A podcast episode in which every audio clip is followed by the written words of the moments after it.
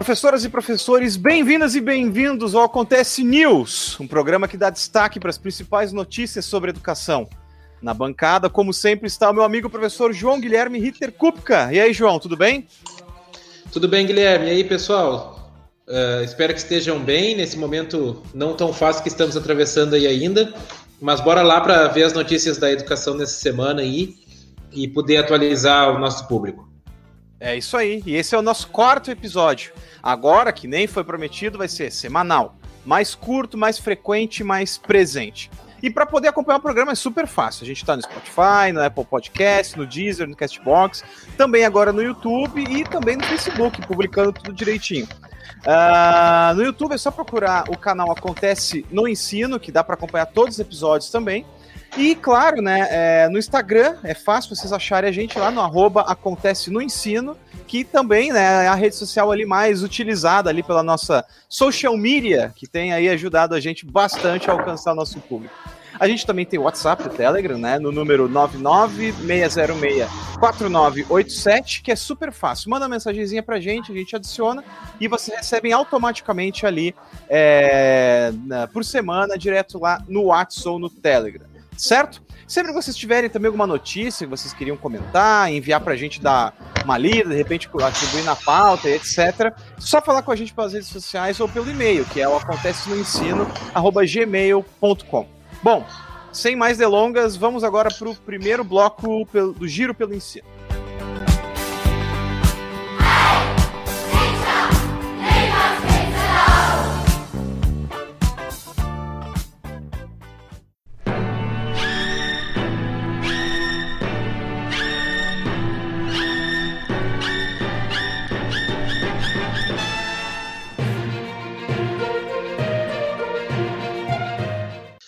Então, Guilherme, iniciando nosso giro pelo ensino, notícia de 10 de 4 de 21. Estudantes desenvolvem jogos interativos online que permitem aprender história brincando.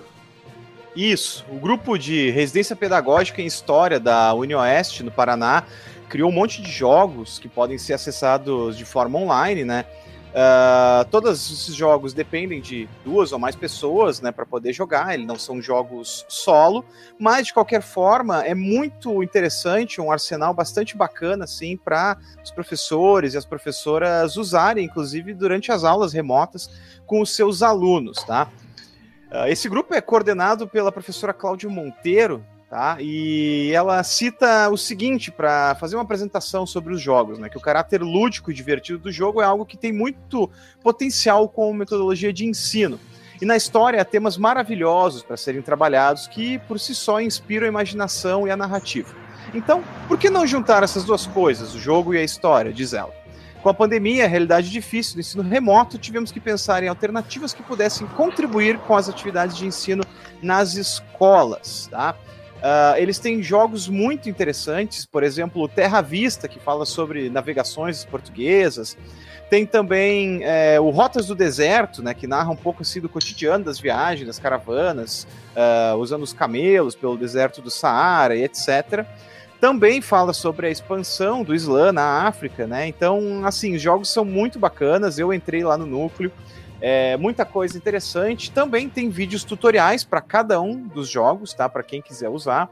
E eles são de uso totalmente livre, tá? Então é isso que aí é o mais bacana dessa alternativa pedagógica. A notícia vem pelo portal Café História. E o quão importante é a gente poder lançar mão dessas coisas nesse momento, principalmente nesse momento, né, Guilherme? Uhum. Justo em história, que para mim é um, é, é, um conteúdo bem complicado de, de diversificar a forma. É, eu vejo poucos professores de história trabalhando assim de forma um pouco mais diversificada. Com jogos eu só conheço um oportuno professor de história que trabalha bastante. Aliás, um bom professor de história. É, eu costumo dizer que ele é o pior professor de história do mundo porque é o primeiro que eu vejo que atribui games e, e enfim, e que trabalha com essas, com essas questões na, uh, na sala de aula. Estou falando, claro, do meu colega Guilherme Sumariva, que oh, a gente trabalha com o ensino de história. Mas uh, usei isso para remeter que, que justamente é um assunto que é mais complicado de diversificar, né? Eu, eu vejo que os, professores têm uma dificuldade em diversificar a maneira de ensinar, porque justamente é um assunto que precisa de, de, de comentário, de conversa, enfim. Eles preferem ir para as aulas expositivas para poder dar conta do conteúdo, né? Mas baita iniciativa aí da galera. É, e assim, bastidores para vocês, tá? Eu até fiz aqui um, uma espécie de clubismo aqui e falei, ô João, deixa eu dar essa notícia, tá? Por favor. É verdade. aí então, mas tá aí, tô aí defendendo a galera que trabalha com jogos. Pra quem não sabe, eu pesquiso e trabalho com jogos, tá, pessoal? Ensino de história. então eu convido a todos, né? Acessem lá para ver os jogos da gurizada e venham ver uma aula do professor Guilherme Simaria. Olha aí, quem sabe um dia, né? Muito bem. Notícia do dia 11 do 4 de 2021. Nota de corte do SISO voltará a ser gerada como era antes das edições de 2019. Então, Guilherme, a notícia do Diário de Canoas diz que o Ministério da, da Educação divulgou uma nota no dia 11, né, informando que vai adotar novamente o sistema de classificação do, do SISU, utilizado até as edições de 19. Né? Essa regra vai passar a valer do dia 13, né, penúltimo dia das inscrições.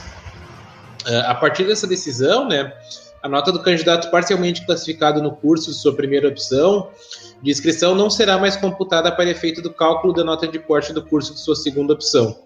Uh, a decisão, então, ela foi tomada, segundo o, a fonte, por apelos contrários à forma de divulgação da nota de corte adotada a partir de 2020, né? Então, uh, mudando, né, retrocedendo no, na nota de corte, uh, que era adotada até 2018 e a partir de 2019 então foi adotada uma nova uma nova maneira de se fazer. Então, para quem não sabe, até o ano de 2018 ali 2019, né, a nota a nota da primeira opção não contava para estabelecer a nota de corte da segunda opção, né? E aí, então, uh, uh, foi, essa regra foi colocada ali nos últimos anos, e agora agora então ela volta a acontecer. Né? Uh, o que, enfim, pode gerar algumas uh, distorções aí a partir dessa, de, dessa nova decisão. É uma decisão tomada para poder tornar o, o, o, o, processo mais equânime, enfim, mas é uma opção do Ministério retornar à forma antiga. É, isso, e provavelmente vai ter muito ruído, né, acerca disso, até porque a maioria dos alunos e alunas que fizeram o Enem já estavam contando com um sistema que, né, já estava colocado há um tempo e de qualquer... algum tempo não, né, mas pelo menos já estava se esperando que fosse de uma forma e aí se alterou a forma, né, da, de atribuição e etc. Enfim, isso aí certamente vai dar um ruído. É, o fato não é mudar ou não, né, a regra, porque isso é tranquilo o problema é se divulgar tão em cima da hora, né? Como se se mudasse a regra do jogo no, no meio da partida. É, exatamente. Esse é o ponto. É. Notícia de 11 de 4 de 21, Guilherme. Macron fecha a escola de elite para diversificar o serviço público francês. Isso. Bom, essa aqui vocês devem estar se perguntando. Ué, vocês estão falando coisa da França, gente? Que loucura é essa? Mas tem um sentido, tá? Eu prometo.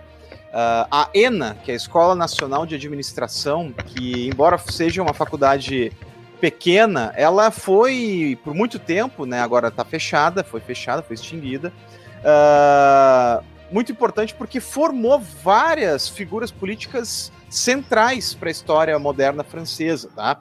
É, inclusive essas pessoas que eram formadas lá normalmente eram chamadas de enarques, tá?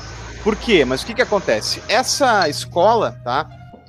Essa escola, né, ela foi formada e colocada uh, em funcionamento ali pelo Charles de Gaulle logo após o pós-guerra, justamente porque havia uma necessidade então de construir novos quadros, né, políticos, digamos assim, mais capacitados tecnicamente, né? Então era uma escola que tinha justamente esse objetivo de ir atrás desse tipo de coisa. Contudo, né, com a mudança das práticas de governança e, enfim, né, digamos assim, com os grandes protestos que haviam, inclusive ali é, é, encorpados pelos coletes amarelos e etc., uma espécie de busca por desburocratizar um pouco o Estado francês, né, que era, digamos assim, uma das maiores reclamações de alguns grupos políticos e sociais. E aí, nesse gesto, o uh, uh, o Emmanuel Macron, então acabou com a universidade, né?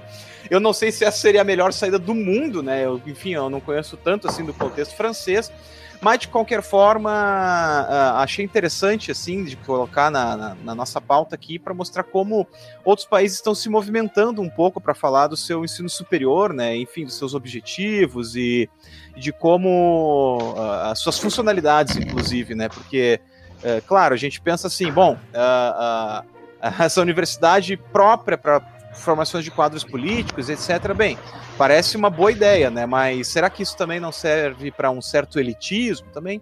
Enfim, várias coisas poderiam ser abertas aqui, né?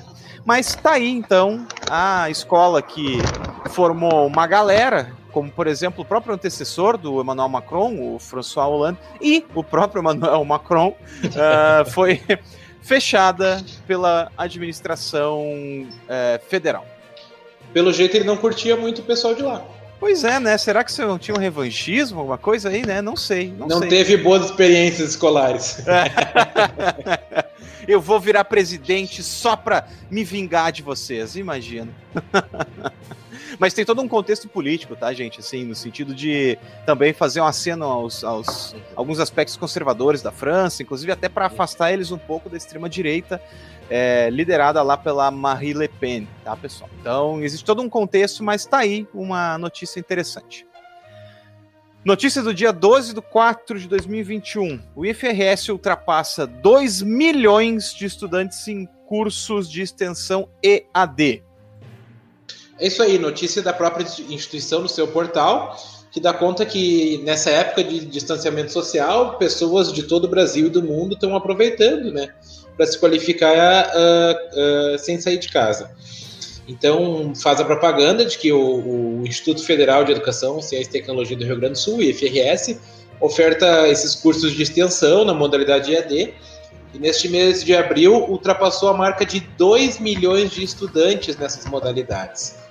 Uh, os cursos, então, de extensão na modalidade EAD tiveram início em 2017 e atualmente são 150 cursos gratuitos, né? As cargas horárias elas vão de 20 a 90 horas e várias áreas diferentes. Ambiente de saúde, ciências exatas, ciências humanas, educação, educação à distância, gestão e negócios, idiomas, língua e literatura, informática, né? Uh, e aí fora os pré-IFs aí, que são as, uh, os cursos preparatórios para as provas no ingresso, né? Uh, a matéria ainda ressalta que em 2021 são mais de 236 mil matrículas até o momento, né? Até agora o início de abril. 2020 foram mais de 1,4 milhão de matrículas registradas. e aí ele aponta também que houve um grande crescimento uh, em, meados de março, né, quando começou a pandemia do Covid-19. Então aí é o IFRS estendendo, né, e cada vez mais entrando na prática do EAD para atender as demandas da sociedade com uma grande adesão, né? Como a instituição é muito reconhecida, acaba que tem muita gente procurando os cursos do IF. E é legal também ver essa movimentação até de responsabilidade social, né, João, assim, do IF, né, uma instituição pública se esforçando aí para abrir bastante vaga, né, principalmente nessa situação que a gente está vivendo, que é preciso, né, estar tá no ambiente digital.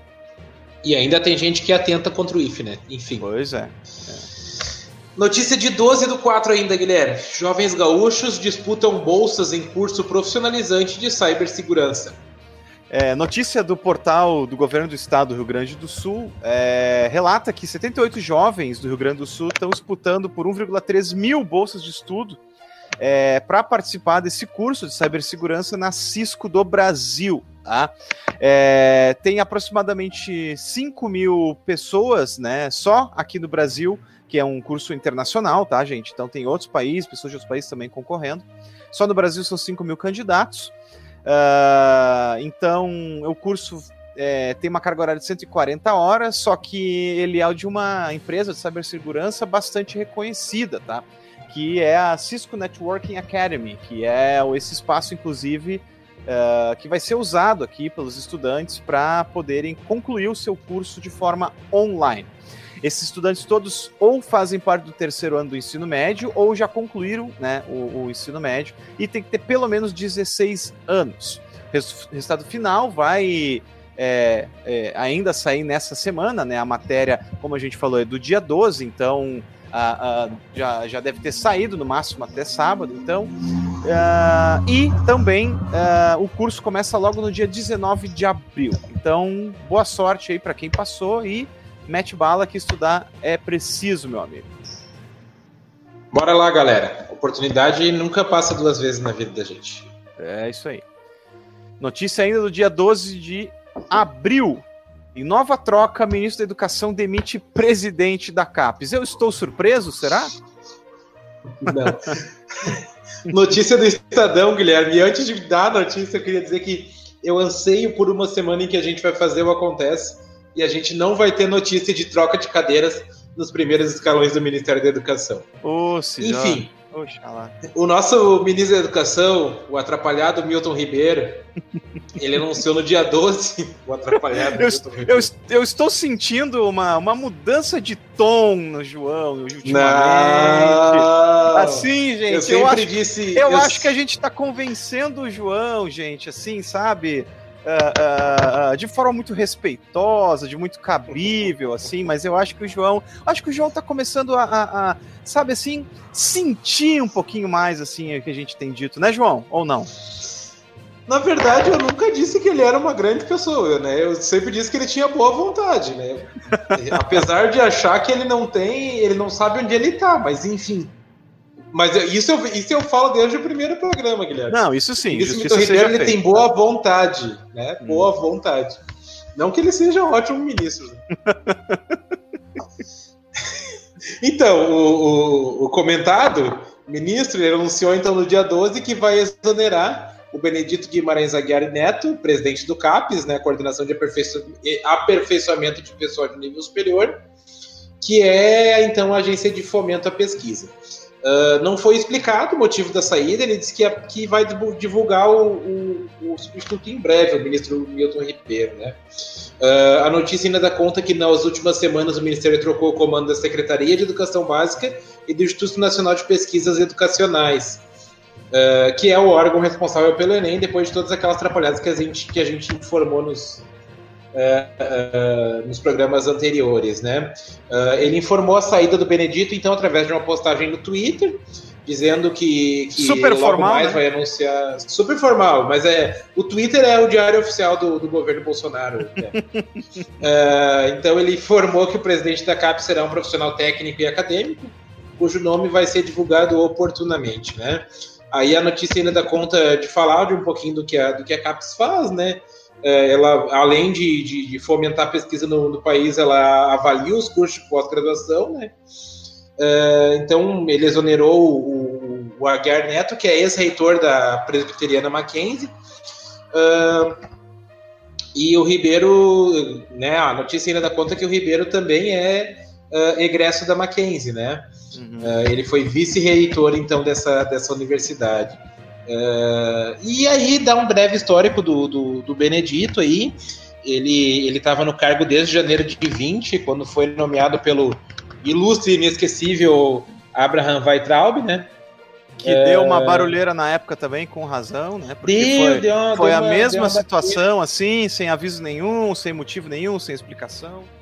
Exatamente. E, e na verdade a escolha do Benedito lá à época foi para fazer um carinho na, na ala evangélica, né? Na base evangélica do, do Bolsonaro, que, que é ligada ao Olavo de Carvalho, enfim, né? E o Olavo de, de Carvalho tinha muita, é, muita influência no Ministério da Educação na época do Weitraub, né? Uhum. Uh, e aí ainda fala um pouquinho da questão da, da, da, da troca né, na, na, nessa agência do MEC. Uh, ela ocorre no momento em que a Associação Brasileira de Ciência e a Sociedade Brasileira para o Progresso da Ciência pede a recomposição do Conselho Superior da CAPES. Né? Eles enviaram uma carta das associações ao órgão federal uh, na última reunião que foi no, do Conselho, que foi em 28 de novembro, quando foi anunciada a recomposição. Né? Uh, enfim, já foi trocada a Dona Isabel, depois saiu o presidente lá do, do INEP e agora sobrou pro, pro, pro cara da CAPES, né? E essas coisas vêm ocorrendo e elas ocorrem de maneira bem corriqueira. Não é só no Ministério da Educação, é em todo o governo Bolsonaro. Uh, tem gente que ainda acha que isso é bom, ah, não, não serviu troca, né? Mas a questão é que o Brasil precisa de estabilidade, né? E estabilidade também passa por a gente saber quem é o nosso, os nossos, quem são os nossos dirigentes. Hoje a gente não sabe, hoje é um, amanhã é outro, né? E cada vez parece parece futebol de rua, né? Tomou três gols, sai, sai do jogo e entra outro. É, tá bem difícil, tá bem difícil, Guilherme. em tempo, tá, gente? Ainda não há nenhuma informação de concurso público para usar o Excel no Mac.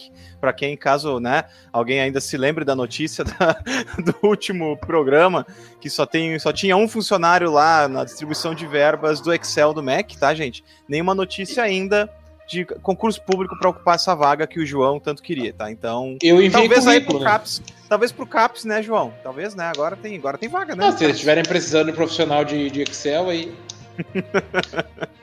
eu enviei currículo. Eu fiz na, eu fiz um curso de informática básica, né? Minha mãe pagou para mim em Porto Alegre, uma época eu fiz. Eu, eu sirvo para isso. Lá nos anos 2000. Nos anos 2000 é óbvio. Então, Guilherme, notícia do dia 12 do 4 ainda do Esta Classe. Professores estão trabalhando em dobro e ganhando menos na pandemia. É o que revela a pesquisa. Isso, esses são os dados preliminares, tá, gente, da pesquisa Realidade Docente, que é feita pela consultoria Flamingo Edu.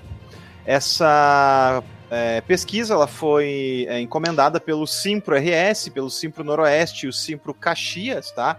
São sindicatos aqui uh, do Rio Grande do Sul, e ela tem como foco principalmente os professores da iniciativa privada, tá, gente? Então, uh, e principalmente também da educação superior. Uh, qual é o ponto aqui? Eu vou tentar focar mais nos dados, tá? Porque eu acho que eles são assim os que mais vão nos ajudar a pensar um pouco.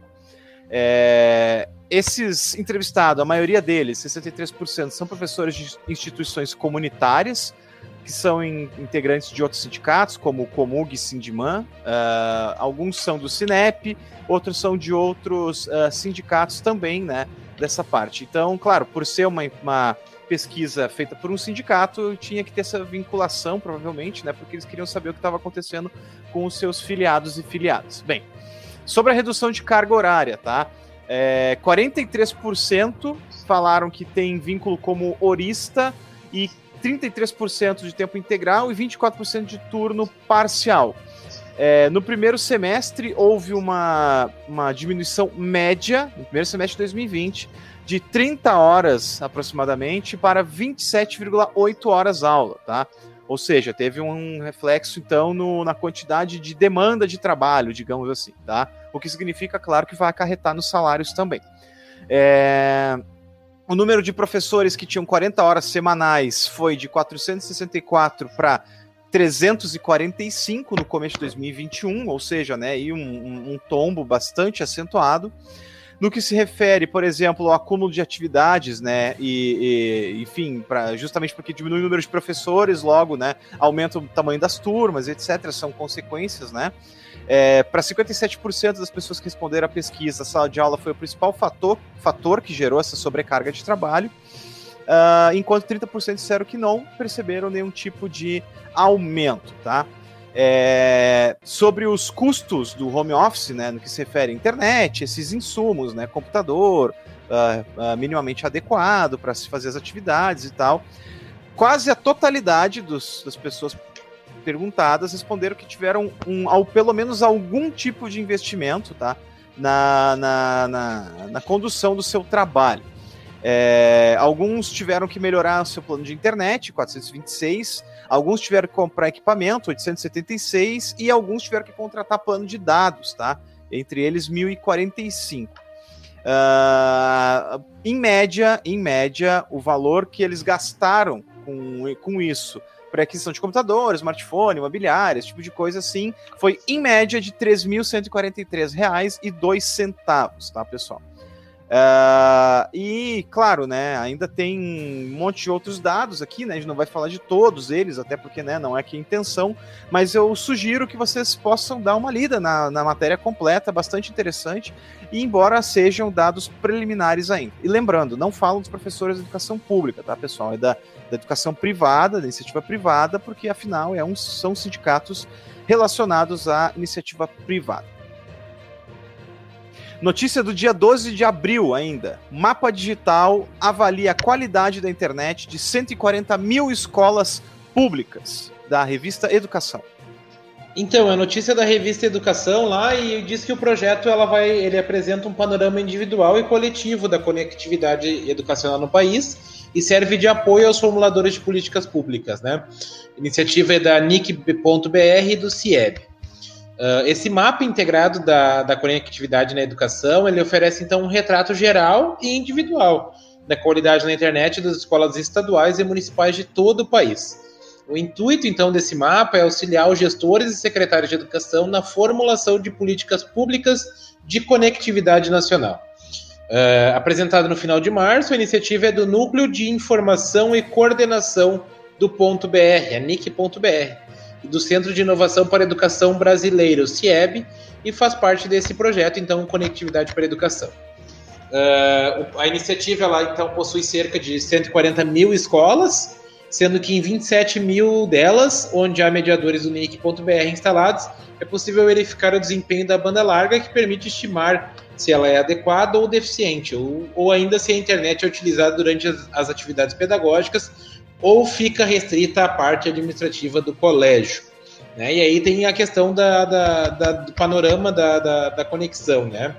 Uhum. Então, a, a, a, Paula Custer Neto, analista do, de projetos da NIC.br, que é também uma das, das idealizadoras do projeto, disse que esses 27 mil medidores são os que desenvolvemos para o programa Inovação e Educação Conectada, o PIEC, do Ministério da Educação, né?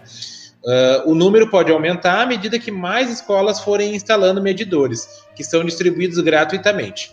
Por hora, eles estão em colégios públicos de aproximadamente 3.500 municípios nas cinco regiões do país.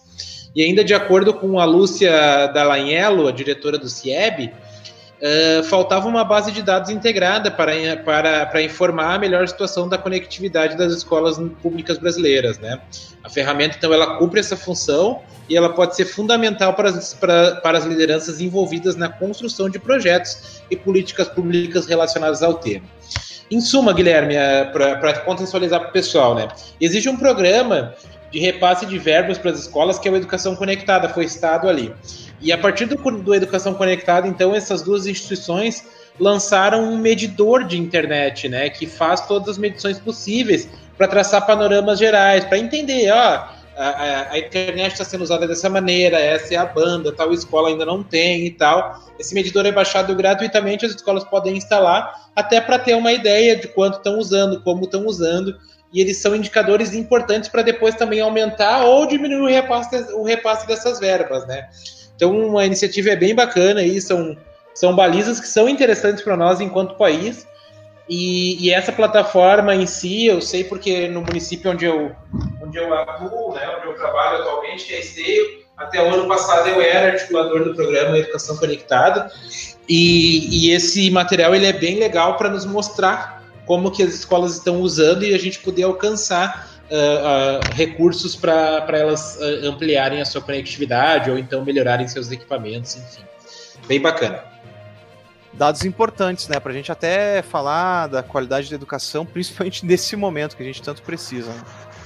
Exatamente, já que a gente já viu que houve uma diminuição né, na, na, na, nos gastos com infraestrutura na educação uh, em 2020, o ano que a gente mais precisava que a infraestrutura uh, digital aí de internet fosse melhorada vetado então, o último, último projeto, diga de passagem, pelo senhor presidente da República. Obrigado, presidente.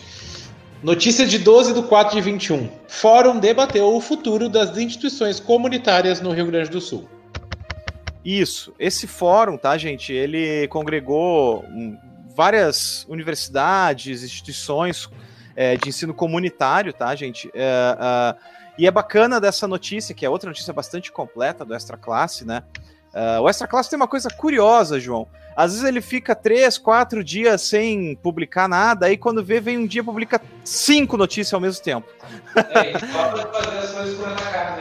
e vai a gente correr atrás para descobrir agora como é que a gente coloca, o que, que a gente faz, é, como é que a gente recorta, é, etc. Vai portal, né? Mas é, é. se vocês quiserem um dia começar a publicar de maneira mais paulatina, vai ajudar bastante o nosso trabalho. Bom, uh, nesse fórum, então, participou, né, foi um fórum virtual, foi representante, então, das instituições de ensino, de associações de professores, diretórios de estudante, dirigente do Simpro, enfim, outros sindicatos, né, ligados também aos funcionários técnicos administrativos e, claro, também foram convidadas lideranças dos movimentos estudantis aqui do Rio Grande do Sul, tá? Então, assim, foi discutido basicamente quais assuntos, né? As negociações coletivas, é, no que se refere a salários, né? Tempo de serviço, uh, uh, enfim, benefícios, etc, né? E também, claro, isso muito na esteira, gente, desse, dessa expansão, que a gente até vai ver ali depois falando do FIES, etc., das outras uh, instituições de ensino com fins lucrativos, né? Que são a, a, a expansão dessas, digamos assim, as universidades EAD, assim, né, que volta e meia se tem críticas, etc, sobre elas, eu também tenho algumas críticas e tal, mas o ponto é que muitas dessas instituições, assim, históricas, com uma relevância, né, uma, uma história de tradição, estão uh, sentindo o baque. A gente vai, inclusive, falar bastante sobre uma delas aí no programa, que nem vocês já viram pelo título, né? Certamente. Mas, de qualquer forma, também foi discutido, né? A questão da gestão democrática, tá? Uh, como, é que, como que se dá a gestão dessas universidades, dessas instituições, etc. Uh, e aí tem uma, uma fala interessante, né? Que vai bastante no fio que a gente estava falando, que é do reitor da Universidade de Caxias do Sul, que também é o presidente da Comung, que é o, o, o sindicato, o Evaldo Cuiava, e ele diz o seguinte: percebemos uma comoditização no ensino superior, com as instituições atuando na bolsa de valores, como se vendessem, soja ou minério, e isso é muito sério quando se trata de educação, né? Claro, foram algumas instituições que conseguiram baratear muito, né, o, o digamos assim, o acesso, estão diminuindo o valor, algumas uh, instituições não conseguem mais competir e tal, e sentem bastante o, o, o baque, né? E claro, né? Fazendo uma coisa perigosa também, Guilherme, que além de diminuir o valor, diminui o tempo de curso, uhum. reduzindo o currículo. E aí, para mim, é muito perigoso que, que uma coisa dessas aconteça, né? Que, que tenha acontecido, enfim. Isso, não, e também com a qualidade às vezes duvidosa, né? Tem mais essas, é. né? E, claro, a gente poderia entrar em aspectos técnicos e tal, não é aqui a ideia da notícia, tá, gente? Mas de qualquer forma, vocês devem saber, e se não sabem, nós estamos dizendo, há muitas discussões acerca desses aspectos técnicos e de qualidade também dessas essas, uh, uh, faculdades, universidades e tal, que têm fins lucrativos, tá, gente? Então, Uh, enfim, quando tem fim lucrativo, tu é, é, que nem uma empresa como qualquer outra. Tu quer sempre vender o produto, né? Gastar o menos possível e lucrar o máximo possível acima, daquilo, né? Então, é, quem é que paga por isso, né? Vai pagar daí o professor, a professora, contratado, o aluno, né? E claro, todo o sistema que está por trás disso. A matéria é bastante completa, eu recomendo a leitura lá no portal Extra Classe, tá, pessoal? Então, estão aí se organizando para discutir um pouquinho esse futuro da possível da educação. Bom, agora encerrando esse primeiro bloco, a gente vai para um breve se liga aí, falando das oportunidades da semana.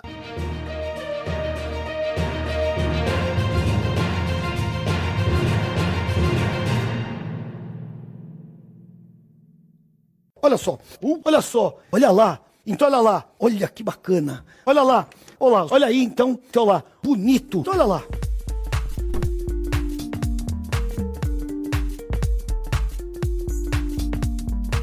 Notícia do dia 8 de abril de 2021.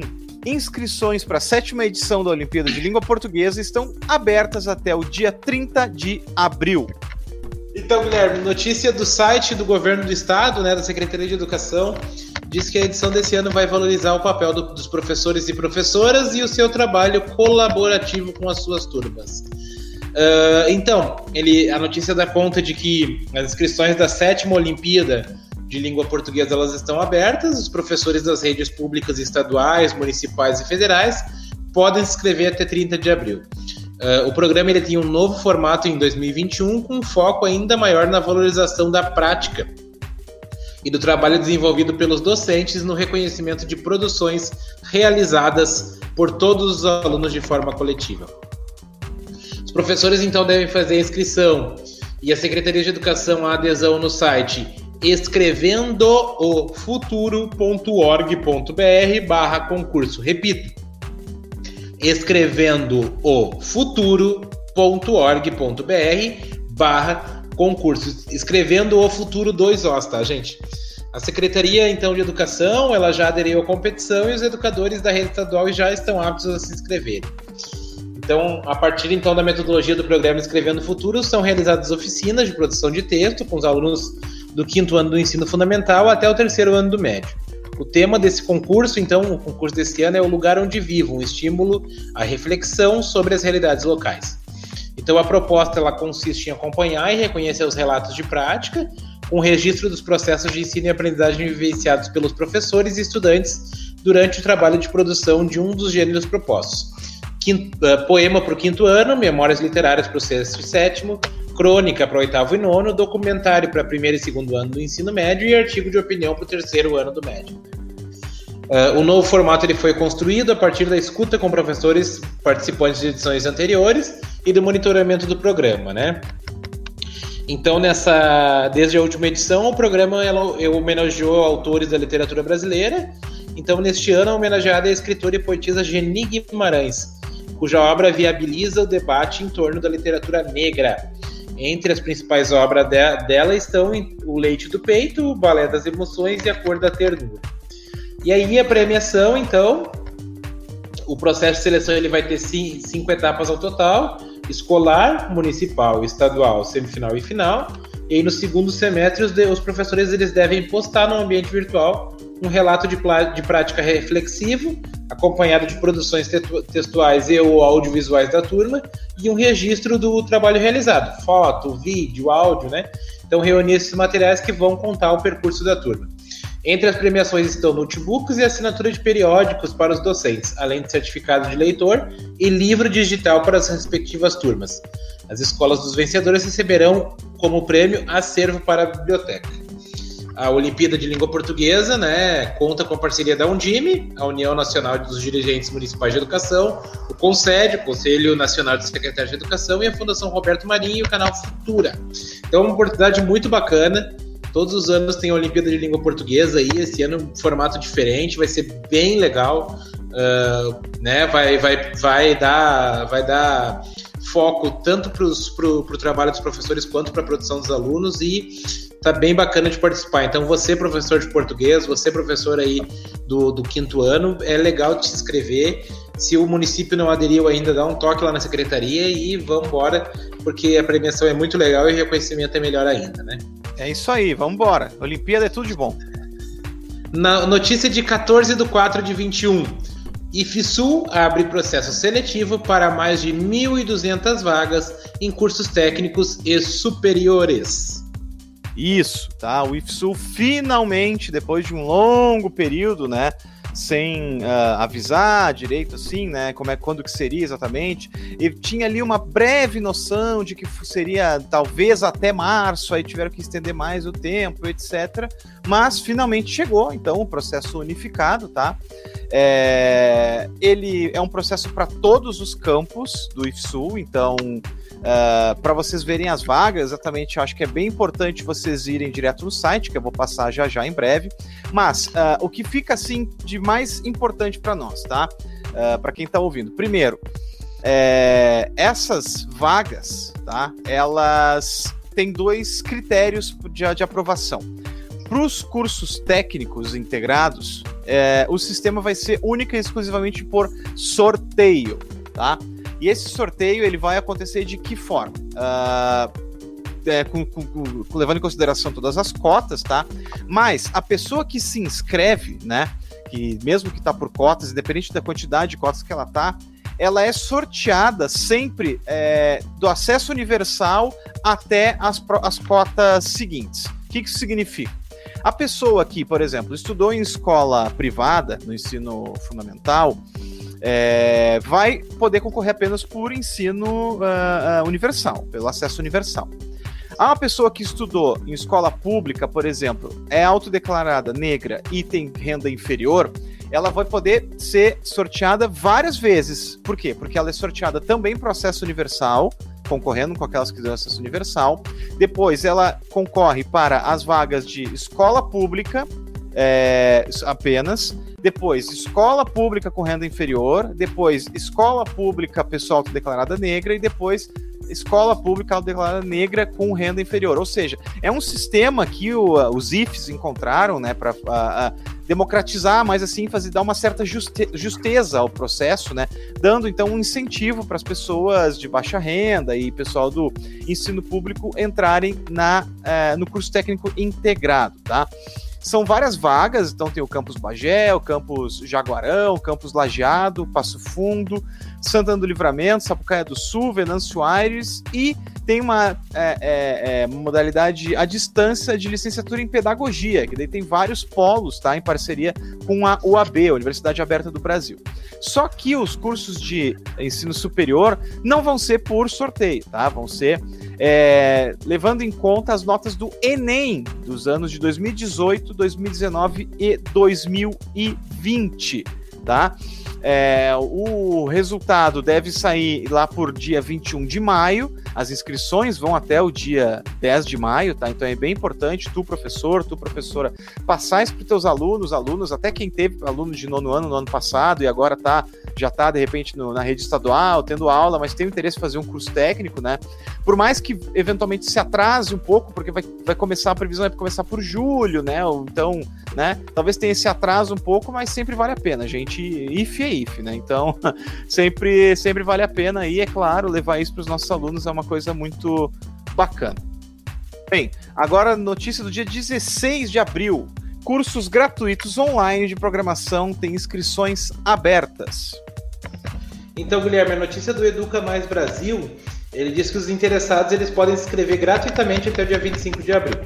E aí esses estudantes, eles que, que, querem aprender programação, eles podem se inscrever para os cursos de qualificação profissional em programador web, programador de sistemas e programador de dispositivos móveis. Os cursos gratuitos de, de, de programação são oferecidos por, por, intermédio do programa Qualifica Mais, em uma parceria entre os Ministérios da Educação e da Economia.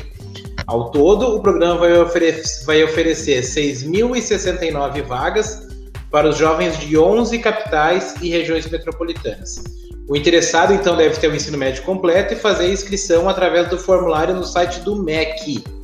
O processo seletivo levará em consideração o local de residência, idade e ordem de inscrição. Os selecionados receberão um e-mail com as informações para a matrícula e o início das aulas está previsto para 24 de maio, tá? Uh, para se matricular é necessário que o interessado resida em uma das 11 cidades em que estão ofertados os cursos ou nas regiões metropolitanas. Conclui o ensino médio, como eu já disse, e durante o curso, então, vai ser oferecido conteúdo voltado ao desenvolvimento de competências para o mundo do trabalho, para auxiliar o aluno na entrada e permanência em empregos no mercado de trabalho formal. Os cursos de tecnologia da informação e comunicação, TICS, para programador web, programador de sistemas e programador de dispositivos móveis, têm cerca de 200 horas de duração na modalidade EAD. As vagas são uh, oferecidas nas seguintes cidades e regiões metropolitanas. Então, a galera de Fortaleza, Recife, Salvador, Belo Horizonte, uh, São Paulo, Campinas, uh, Joinville, Curitiba, Florianópolis e Porto Alegre podem uh, se inscrever, tá? Então, gente, uma oportunidade bacana aí para quem está acabando o ensino médio agora, quer se especializar um pouquinho nessa área de programação aí, que é uma área que vem crescendo muito e pode ser muito rentável no futuro. É só entrar lá no, no, no MEC, preencher o formulário e aguardar para ver se conseguiu ou não a vaga do curso aí. É isso aí. Bom, depois desse breve é, se liga aí, agora a gente vai para o retorno do quadro Segue o Fio, onde vamos falar sobre um pouco sobre o IPA Metodista e como ele acabou entrando em recuperação judicial.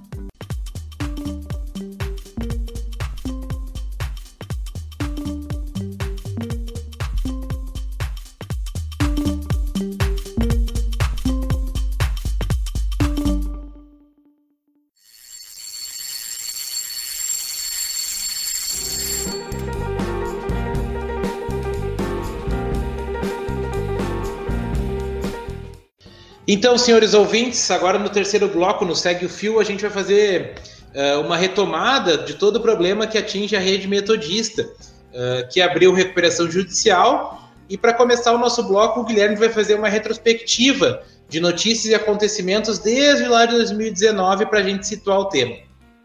Isso, é, para a gente assim entender, na verdade, né, esse processo que está ocorrendo agora, a gente teria que voltar ao Z dos anos de 2015, tá? Mas antes de falar de 2015, uh, ah, vamos falar mais assim em loco, né, do que, que aconteceu na rede metodista em geral. Uh, desde 2019, do comecinho de 2019, várias greves, paralisações começaram a acontecer por toda a rede, não só no Rio Grande do Sul, mas em todos os estados, assim, São Paulo, Minas Gerais, todos eles tiveram pelo menos algum tipo de paralisação ou sinalização de paralisação em diferentes períodos, né? É, por exemplo, em fevereiro de 2019, né, teve uma, uma greve geral no IPA Metodista, que é uma, uma universidade aqui da, da do Rio Grande do Sul, tá? Uh, paralisação geral e assim, uh, uh, a reclamação dos professores, das professoras, tinha a ver assim com as condições de trabalho também, mas estava focada principalmente na questão do atraso de salário. Então o que acontecia? Já eles estavam entrando em fevereiro, né? Entrando não, na metade de fevereiro, 2019. E aí eles não tinham recebido ainda 13 terceiro, eles estavam há cinco meses sem receber vale transporte, vale alimentação, é, terço de férias né, não, não receberam também. É, também, por exemplo, receberam só metade do salário de dezembro, ou seja, era uma situação bastante crítica mesmo, assim, né? Que levou daí os professores e professoras a fazer um estado de greve, né? E ficaram é, é, alguns dias assim, até que a rede metodista prometeu botar os salários em dia, o que acabou não sendo cumprido de qualquer forma. Foi pago, né? O, o salário e tal. Uh, e a greve foi encerrada só no dia 7 de março, para vocês terem uma ideia. Então, assim, ficou um tempo parado mesmo, né? E a greve se encerrou com o pagamento do salário de janeiro. Ou seja, em 7 de março ainda tinha o salário de fevereiro em aberto, as questões das férias e os vales, né? Então era uma situação bastante crítica, mas mesmo assim os professores e professoras decidiram retornar ao trabalho, né? Um outro exemplo foi em São Paulo, em outubro de 2019, que é a maior escola metodista de lá, né? a, na, que fica no ABC, Uh, entra em greve também por atraso do salário. Uma notícia do G1, cujo título é Professores do Colégio Particular Metodista, no ABC, entram em greve por atraso nos salários. Caso vocês tenham, né, queiram ver mais informações, etc., porque aqui eu estou passando né, um geralzão para vocês entenderem o clima do que aconteceu. É, então, não se resumia ao Rio Grande do Sul. Na verdade, isso estava em toda a rede, em todas as suas escolas uh, uh, com um problema sistêmico né, da, da dos metodistas. É, no mesmo período, ainda em outubro de 2019, houve uma outra paralisação, dessa vez no Colégio Americano, né? Porque o Colégio Americano não conseguiu dar prazo para colocar os salários em dias. Os salários também estavam com mais de três meses de atraso. Tá? Então, isso tudo em 2019, tá, gente? Lembrando, 2019, pré-pandemia, pré-Covid, pré-SARS-CoV-2, pré novo coronavírus, né? Então, era uma situação assim que em, em, em uma uh, temperatura e pressão uh, normal, né? Digamos assim, né? Não é como se tivesse normal em 2019 as coisas também, mas acho que deu para deu entender o que eu tô querendo dizer. É, em 2020 houveram várias paralisações também, né? Todas com reclamações do mesmo tipo: falta de salário, é, vale alimentação não pago, é, é, aqui no IPA Metodista e na própria escola americana, né, somou assim é, cinco, seis meses sem pagar o vale é, transporte, vale alimentação, ou seja, os professores, professores estavam botando seu bolso para ir trabalhar. Então era uma situação muito difícil mesmo, né? Até que finalmente, no dia 8 de abril de 2021, vaza a notícia, e, e ao que tudo indica foi um vazamento mesmo, assim, porque o grupo não queria que fosse é, noticiado, que a rede metodista ia pedir recuperação judicial. Né? Então, assim, era uma, uma forma de, uh, uh, ao mesmo tempo, de tentar ajustar as contas, mas era também de deixar o cabelo em pé de todo mundo, né? Que pensava em ter uma perspectiva de é, recuperar os seus ganhos, etc. Então, meio que foi pro, pro pelos ares também. Mas, para a gente entender como é que o IPA chegou aí, né? Fazendo um resumo, e aí é algo que o, a própria gestão financeira da, da do IPA defende, que isso começa tudo em 2015, com as novas regras do FIES, tá, gente? Uh, por que, que isso tem a ver, por exemplo, com aquilo que a gente estava discutindo antes, das outras universidades entrando, né? Essas com fins lucrativos, etc. De uma forma geral, o que aconteceu? a, a concorrência aumentou muito, as, se diversificou bastante os tipos e formas de ingresso, né? Os cursos, as ofertas, os tempos, os currículos, que nem o João comentou. E aí também o FIES teve uma, um enxugamento, digamos assim, né? Uh, diminuindo vagas e também é, é, mudando as suas condições e, portanto, restringindo o acesso. Né? Por exemplo, em 2015, quando teve essa mudança bastante brusca, o aumento de juros, que era de 3,4 de teto, ou seja, o máximo que podia ser feito no contrato, porque esses contratos todos são feitos baseados na renda, no, no tamanho do curso, né, na procura do curso, etc. O teto era de 3,4%. Em 2015 foi para 6,5 de mínimo. Então, né, teve aí uma mudança bastante drástica, principalmente para as pessoas que, né, queriam de fato terminar o curso inteiro e é, é, levaram em conta né, essa questão do legado que ia ficar depois ali para para sua economia familiar, para sua economia individual, né? E claro, o contexto de 2015 ali ainda o Brasil estava passando por, pela aquela crise das commodities, etc, uma instabilidade política e tal. Uh, teve também uma mudança no teto da renda familiar nesse FIES de 2015, essa mudança, tá? porque antes a renda uh, familiar bruta podia ser de até 20 salários mínimos, né? Claro que isso aqui inclui muita gente, aí havia certamente regras lá que podiam dar prioridade para as pessoas que tinham menos, dependendo da vaga e etc. Mas a questão é que, talvez muitos educadores, muitas educadoras lembrem-se, né? É, é, tinha muita vaga, gente. O FIES, até, até pouco tempo antes, tinha muita vaga e até sobrava dinheiro, né, dependendo das circunstâncias. Claro que com os cortes crescentes a partir ali de, de 15, né, praticamente tudo, depois das eleições e tal, teve uma mudança drástica, né. E aí, desses 20 salários mínimos, mudou para o limite de renda per capita de 2,5 salários mínimos, né. Uh, também uma mudança bastante brusca, né, do que se refere à oferta e tal. Uh, e esses efeitos, só para a gente ter uma ideia, em 2016 já tinha diminuído 25% o número de matrículas feitas pelo FIES, através do FIES, tá? utilizando o FIES. Então, as instituições em geral começaram a pagar. Então, o que, que acontece? Tá? Com enxugamento dessas ofertas, com o aumento do juro e etc., a pessoa que antes pensava em fazer uma, uma graduação, por exemplo, em uma faculdade de médio porte, que nem o IPA, por exemplo, metodista, começou a pensar: bem, eu não vou conseguir pagar esse salário, mesmo que seja do FIES, então eu vou para opções mais em conta. E essas opções mais em conta foram justamente né, o aumento dessas outras instituições com fins lucrativos, que conseguiam fazer o curso, enxugando o currículo, é, é, fazendo outro tipo de contrato com professores, né? Também sendo mais eficientes na sua comunicação e nas suas formas de disponibilizar conteúdo, com os AVAs, etc. Que às vezes as universidades né, é, é mais tradicionais talvez não tivessem tanto a par, né? Algo que foi discutido, inclusive, naquele fórum que a gente comentou no primeiro bloco do Giro, pelo ensino. E aí tudo isso se somou. Então, claro, uh, provavelmente há muito de má administração por parte da, da rede metodista como um todo, né? Porque se fosse apenas uma referência ao ensino superior, não teria tido esse buraco tão grande em toda a, a, a rede, né? Inclusive nas escolas de ensino médio, etc. Uh, mas isso certamente, né? O clima econômico geral do país também deve ter uh, uh, acentuado essa queda, né? E aí esse é o estado de coisas que o IPA se meteu, né? O IPA e a rede metodista como um todo, até chegar então nesse dia 12 de abril, que a justiça deu 10 dias para a rede metodista informar os valores da recuperação judicial, que o João vai explicar um pouquinho melhor agora. É, saiu um despacho então na tarde do dia 12 Uh, e o juiz da vara de, de, de, direção empresarial, ele direção empresarial, recuperação de empresas e falências de Porto Alegre, ele citou, solicitou então essas informações sobre os passivos da mantenedora do IPA, né, que é a, o metodista. Uh, a notícia ainda dá conta que aqui no Rio Grande do Sul a rede metodista conta com cinco instituições: o Colégio Americano, o IMEC, o Centro Universitário Metodista, os dois em Porto Alegre, o Colégio Centenário e a Faculdade Metodista em Santa Maria, uh, o Instituto Educacional Metodista de Passo Fundo e o Colégio União de Uruguaiana, né?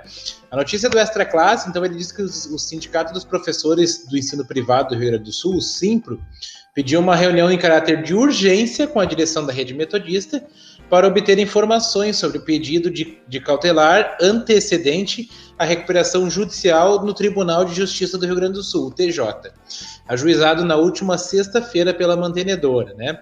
O pedido tramita na, no segundo juízo da, da vara de, de direção empresarial, recuperação de empresas e falências da comarca de Porto Alegre.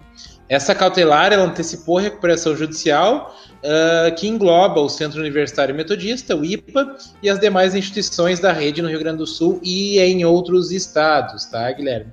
Então a situação está bem, bem, bem, bem complicada mesmo. Uh, atualmente, o, a rede metodista conta com cinco instituições do Estado, aquelas que eu já citei, uh, e em todo o país a rede possui seis, seis instituições de ensino superior, duas em São Paulo, duas em Minas, as duas aqui do Rio Grande do Sul, 11 escolas de educação básica, seis em São Paulo, quatro no, sul, no Rio Grande do Sul, uma em Minas, uh, eh, para ver o tamanho dessa rede e o quanto ela está sofrendo, né? Isso tudo culminou para na tarde da, da segunda-feira, dia 12, uh, eh, o juiz então ele emitiu um despacho sem conceder liminar, mas dando um prazo de, de 10 dias à parte autora para emendar a inicial. O juiz então pede que os autores do pedido atribuam à causa o valor correto correspondente ao total do passivo das instituições constantes do pedido. Quer dizer, uh, o IPA tinha pedido, né, o, o, a mantenedora tinha pedido recuperação judicial e aí o juiz ele não não concedeu essa liminar de recuperação, mas deu um prazo para eles emendarem o valor dos passivos uh, constantes né, no, no, no, na, das instituições no pedido para que ele possa avaliar. Aí então na próxima quarta, no dia 14, enfim, né, dia 14 passado, vai estar tá, tá, tava agendada uma reunião entre o Simpro e a Rede Metodista no Tribunal Regional do Trabalho da Quarta Região, o TRT4. Uh, conforme a assessoria jurídica do Simpro, tramitam 20 ações trabalhistas por descumprimento de direitos dos professores, uma delas de 19 diz respeito ao não recolhimento de FGTS. Há também ações sobre verbas rescisórias, atrasos salariais e multas correspondentes, entre outros descumprimentos da Convenção Coletiva de Trabalho, né? Então, para entender um pouquinho o caso, a educação metodista deu entrada na última sexta, de 9 de abril, né, com a cautelar antecedente à recuperação judicial no Tribunal de Justiça do Rio Grande do Sul. Em comunicado, a, a, o metodista informa que, a, que busca a reestruturação de, de suas instituições de ensino superior e básica, a fim de garantir sua sustentabilidade e preservar a qualidade acadêmico-pedagógica. A cautelar é um mecanismo legal que garante proteção judicial para que a instituição em dificuldades financeiras possa se reorganizar e apresentar um plano de recuperação, que é o que fez aí o metodista. Ainda no comunicado, eles dizem que com esse pedido, as instituições metodistas de educação pretendem antecipar parte dos efeitos de recuperação judicial, uh, conservando a capacidade de operação e oferecendo proteção judicial uh, a todos os seus credores. E aí, né, em função disso, alguns cursos fecharam aqui em Porto Alegre. No último dia 18 de fevereiro, o IPA, o Instituto Porto Alegre, né, o metodista, anunciou o fechamento de 12 cursos de, de graduação, o que resultou na demissão de 50 professores. A alegação da instituição é de que se trata da medida necessária para a reestruturação de seu equilíbrio financeiro e possibilidade de retomada do crescimento a partir da oferta de um número menor de cursos alinhados à sua trajetória histórica.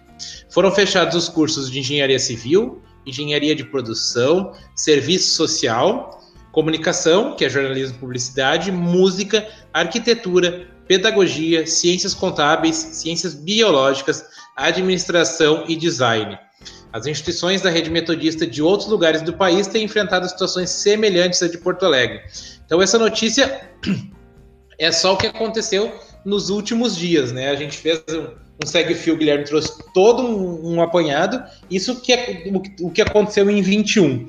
E ainda tem outra, outra notícia de 14 do 4, que o Guilherme vai comentar também, que dá conta de que foi concedida a cautelar que antecede a recuperação judicial da rede metodista.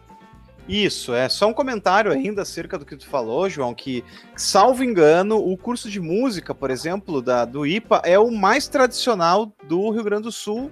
Uh, uh, uh, e assim, sempre formou músicos muito importantes e tal, né? Da, principalmente da música clássica aqui do Rio Grande do Sul, né? E é uma pena tudo que está acontecendo aí com o pessoal da, do IPA e, claro, de toda a rede, né? Mas essa notícia que veio agora da, da do último dia 14 de abril é, é, que foi então concedida essa cautelar, tá? Que essa cautelar, na verdade, é o que abre as portas para recuperação judicial. Na prática, o que, que isso uh, explica, tá? Que essas 16 instituições que estão colocadas, não são todas as instituições foram colocadas nessa, nessa recuperação judicial, né? Principalmente nessa cautelar. Mas dessas 16, que vão desde o ensino básico até a, a educação superior, uh, vão ter 30 dias para poder explicar tudo, todos os seus, uh, os seus créditos, tudo que está devendo para todo mundo, quanto que é e etc. Para então começar as negociações de reestruturação financeira de toda a rede, tá? O que, que acontece na prática, tá? Primeiro, que agora o IPA e, claro, a, a rede como um todo não fica mais obrigada a fazer é, é, honrar, digamos assim, contratos individuais. Isso quer dizer, ah, estava em negociação com o professor X, com a professora Y, com, a, com o fornecedor tal, com a, com a escola, com, enfim, com quem quer que seja. Uh, esse tipo de coisa fica paralisada, tá? Porque vai entrar em recuperação judicial, isso é uma prerrogativa. Isso tem um lado positivo, né? Pelo menos do lado do, do, do, do, sindicato, que coloca que uma vez que esses contratos agora não precisam ser honrados com seus passivos, pelo menos abre-se uma expectativa, então, de que quem ainda está trabalhando lá começa a receber normalmente o seu salário, porque vai então melhorar então o fluxo de caixa. Mas o lado negativo é que todas as pessoas, aquelas coisas que estão para trás, não sabemos quando será, vai ser recebido. Porque isso vai depender de toda a negociação. Então, aquele professor que está, sei lá, há 10 meses, um ano sem receber vale alimentação, é possível que, inclusive, não tenha né, uma perspectiva, pelo menos tão cedo, até que saia essa recuperação judicial, desse pagamento. Então, para quem ainda está na instituição, ainda talvez né, tenha um fôlego nesse momento difícil. assim. Agora, quem saiu ou quem está na instituição e está com alguma assim uma escaramuça, digamos assim, judicial, congela tudo agora, para tudo, todo mundo vai sentar e vai ver, né? É, mas foi isso que. Esse é o pé que anda, né? A, a, a, rede metodista. Nos próximos programas a gente vai trazer mais notícias, principalmente quando sair a, a todo o, o, o, detalhamento da recuperação judicial, né? Porque a rede tem um prazo de até 30 dias, ou seja, eles têm até o dia 14 do 5 para poder uh, entregar isso e quando sair, a gente tiver acesso, a gente vai dar uma comentada aqui também, né, João? É isso aí. Então vamos aguardar os próximos capítulos dessa novela do Metodista aí, que já vem se arrastando há bastante tempo, né? Mas a gente espera que com essa recuperação judicial aí eles consigam começar a respirar de novo, porque muitas famílias dependem do, do trabalho desses espaços e a gente não pode perder uma instituição tão né, conhecida e reconhecida aí, principalmente no Rio Grande do Sul, a gente está falando desse nosso contexto aqui, e que sempre ofereceu uma, uma, uma educação de muita qualidade, né? Isso. Enfim, exatamente. vamos torcer para que tudo dê certo aí. É isso aí. Bom, agora a gente parte para o segundo bloco do Giro pela Educação.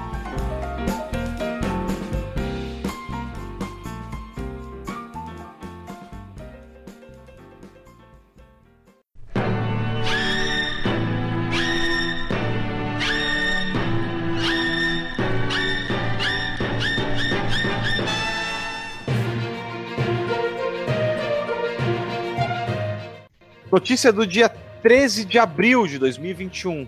Não estudo nada há um ano. Fico em casa limpando e cozinhando, relata jovem estudante de escola pública. Então, Guilherme, é, o relato é da paulistana Stephanie Rejane e ela é um retrato de, de, de, de outras tantas jovens que uh, vêm ocorrendo aí no, no Brasil, né? Então é, ela fala um pouquinho da, da rotina uh, da, da Stephanie Regiane, que é uma, uma, uma jovem uh, de, de, de, periferia do Brasil aí, e a notícia dá conta de que ela não está sozinha, né? Que como ela, milhares de meninos e adolescentes pobres das periferias do Brasil foram obrigados a deixar seus estudos e seus sonhos para se dedicarem ao trabalho doméstico durante a pandemia. A ONG Plan International Brasil uh, que tem programas voltados para os direitos da infância, fez uma pesquisa com 98 garotas que participam de algum de seus projetos. 98% delas estão fazendo algum trabalho doméstico em casa. Antes da pandemia, eram 57%, diz a Nicole Campos, uh, gerente de estratégia e de programas da entidade. Então, uh, acontece, Guilherme, que com, com né, a expansão da pandemia aí, Uh, cresceu muito a informalidade, cresceu muito as pessoas que precisaram se virar em mais de um emprego ou né, se virarem no, no, no emprego formal aí, e o horário de trabalho ficou um pouco confuso aí para as pessoas, né? E quem paga são os jovens que têm que ajudar nos afazeres domésticos, principalmente aqueles jovens mais pobres, né? E aí muitas meninas aí, a gente sabe que o, problema das mulheres do Brasil é bem maior que o dos, do, dos homens, né? Uh, acabaram pagando pato e tem que ficar em casa aí cuidando das coisas e não conseguem. As que não largaram de vez o estudo, ocorre que as que, que, as que não, não, não largaram, né, Guilherme, os estudos de vez, fazem isso de maneira mais debilitada e, e acabam, uh, uh, enfim, não estudando da forma como deveriam, né? O caso da Stephanie Rejane é só mais um aí no meio de todo esse problema que a gente vive. Como eu sempre digo, Guilherme, a, a pandemia ela não criou um problema novo. Né? Ela só escancarou os problemas que já existiam aí na nossa sociedade. E esse é um dos problemas. Uh, por muito tempo, e a gente viu que isso acontece, né? A gente que já trabalhou em, em periferia aí, sabe que acontece muito das jovens largarem o trabalho para terem que cuidar da casa, em virtude do emprego dos pais, cuidar dos irmãos mais novos. Gravidez, enfim. às vezes, né? É, é, complicadíssimo, complicadíssimo mesmo. Uh, notícia de 13 de 4 de 21. Câmara aprova urgência de projeto de lei que permite reabertura de escolas do país na pandemia. Isso, é, houve uma votação na Câmara Federal de Deputados, tá, gente, que basicamente uh, uh, faz com que seja serviço essencial no país inteiro as aulas presenciais na educação básica e no ensino superior. Deu um bafafá tremendo, inclusive teve voto é, favorável da deputada Tabata Amaral, né, que é, digamos assim, uma das uh, relacionada à educação, e aí sempre é um objeto assim, de disputa né, e discussão dentro do mundo político, porque ela tem, né, embora ela, ela tenha essa defesa bastante explícita, ela também tem uma relação ali com a, com a parte dos grupos empresariais, também de, com fundo lucrativo, que nem a gente falou, então é uma figura assim bastante, né? É, não sei se controversa é a palavra, mas de qualquer forma, para os educadores e para as educadoras, é uma figura assim, né? Que a gente sempre acaba comentando. E ela votou, por exemplo, favorável, né? Além, claro, uh, uh, de outros deputados, porque afinal foi aprovado, né? Às vezes a gente também é um pouco injusto, parece como se fosse só ela, né? Tivesse votado. Mas de qualquer forma, né? Como eu disse, é uma das que mais chama atenção, né? Por ter votado dessa forma. Mas de qualquer forma, qual é a ideia, tá? é, é, faz com que essa votação é, seja feita em regime de urgência, né? E proíbe a suspensão de atividade presencial. Então é assim, não é a. Ah, uh, vamos pensar, vamos pensar, não, é proíbe, tá? Mas, claro, com uma parte do texto que diz, salvo em situações excepcionais, cujas restrições sejam fundamentadas em critérios técnicos e científicos devidamente comprovados. Eu vou ser sincero, eu não sei qual é exatamente a diferença disso para aquilo que a gente já está vivendo, tá? Ou pelo menos que a gente deveria estar vivendo. Uh, como assim? Qual Posso seria. qual é a diferença, Guilherme? Diga, vai, fala. Tu, falaste uh, uh, quando tu definiu a deputada Tabata, tá? Claro que ela não é a única culpada por isso, mas a deputada Tabata, ela está ligada, ligada tanto à educação quanto a, a, instituições empresariais que atuam sobre a educação. O que, o que, essa, o que, essa, o que, que essa, esse projeto ele está fazendo? Está contentando todos os lados. Ele está tá, tá, tá mantendo a mesma situação, mas está dizendo que pode abrir. Então, assim, é, é, aquela coisa de ficar em cima do muro para não, não se comprometer com ninguém. Foi isso que a Câmara fez. Aham. Uhum. Não pode, não pode dançar junto, mas se quiser, pode. É tipo isso, então. Isso. isso. Eu não pode, essa... não, não pode fechar, mas se quiser, pode, né? E aí. eu ouvi essa aí, para caso alguém tenha notado, eu ouvi essa do Atila Marino na último xadrez verbal aí, um abraço para eles lá. Sim, inspiramos muito no programa deles para fazer, tá, gente? Antes que alguém diga, ah, imitões. Não, a gente se inspirou mesmo, é isso aí. É, a gente cara mesmo. tá, mas de qualquer forma, foi isso, gente, foi uma aprovação, e aí, assim, que nem eu falei, claro, é, é, para mim é um, me soa um pouco esquisito isso, na verdade, porque tá, bota salvo em situações excepcionais. Mas, gente, já é assim, não é? A gente não tá com a escola fechada porque tá em bandeira preta e tá difícil a situação? Sabe? Não sei. Na verdade, me parece que vai abrir a porteira para mesmo em bandeira preta ou, né, com pilha de cadáver na rua abrir. Então, enfim, é, eu achei esquisito, ah, de verdade, sim, mas de qualquer forma, vamos ver como é que vai ser esses desdobramentos aí. Não, e outra coisa esquisita, né, Guilherme? O que, que é mais excepcional que uma pandemia mundial? Pois é, o que, que será, né? O que, que se, se a pandemia não, não faz parar, o que, que vai fazer parar, né? Né? Se a pandemia não é uma situação excepcional, o que, que é situação excepcional, né? Pois é, vai saber. Bom, aí tem duas notícias aqui meio em bloco, né, João, da, do dia hum. 13 de é, abril uh, de 2021. Vamos começar pela primeira. A comunidade escolar protesta contra a liminar que impede retorno na educação infantil. A matéria pelo Jornal do Comércio. Isso, então uh, foi uma, uma, um protesto na Zona Sul de Porto Alegre, né? Grupo de, grupos de pais e diretores de escolas privadas fez um ato na Praça Comendador Souza Gomes. E aí então eles, eles, eles foram lá para essa praça, né? Uh, pedir para que as escolas possam, possam retornar, né?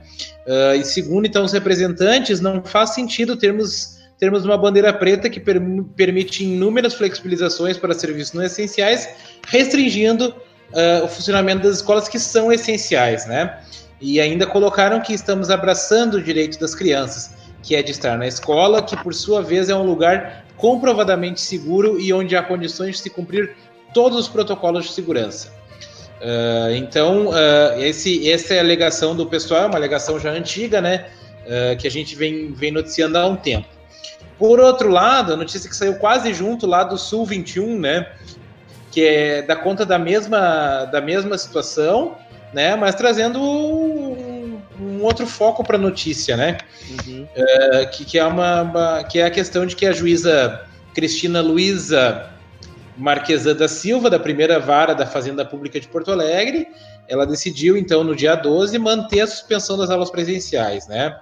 Uh, a magistrada ela também analisou as preliminares movidas pela OAB, da ilegitimidade ativa da parte autora, que é a Associação de Mães e Pais pela Democracia, né, que foi aqui, aqui primeiro fez então a, a, a, a ação que, que parou a, a, as aulas, né, enfim. E aí essa situação toda vem, vem se desenrolando, né? Uh, e aí a juíza, para embasar essa, essa decisão, ela disse que, que a situação atual dos leitos das, das UTIs, né, através do site oficial do, do, do, Rio Grande do Sul, ela citou né, a disponibilidade de leitos e respiradores, bem como o número de infantes que ocupam as UTIs pediátricas e a nota da sociedade, a nota oficial da Sociedade Gaúcha de Pediatria, né, que alertou o agravamento da situação uh, entre crianças, né. Uh, e aí, então, ainda, ela ainda lembrou. Nesse caso, a suspensão das aulas, nesse momento, se mantém adequada e necessária ao objetivo maior de proteção à vida e do sistema de saúde, do que comparativamente a eventuais danos socioemocionais e cognitivos causados pela ausência de aulas presenciais, que é a matéria que depende de dilação probatória e é de caráter individual. Afinal, na vida, o que é irreversível é a morte, disse a juíza, né, Guilherme? Uhum. Então, uh, essa queda de braço e essas duas notícias, quando dadas juntas, elas denotam uma queda de braço que existe hoje, né, entre, entre vários segmentos aí, uh, um, uns pedindo a manutenção do fechamento das escolas, outro pedindo, outros pedindo a reabertura das escolas, enfim, Uh, é uma situação que vem se arrastando há um tempo aí e uh, claro que a gente tem de um lado os, os, as, as, escolas privadas, enfim, que de certa forma tem alguma razão no argumento, porque se, se, se a gente definiu, né, se o Estado definiu que a educação é atividade essencial e a gente e, e, e, as flexibilizações de bandeira preta dizem que algumas atividades não essenciais podem abrir, né? Uma atividade essencial deveria estar funcionando, né?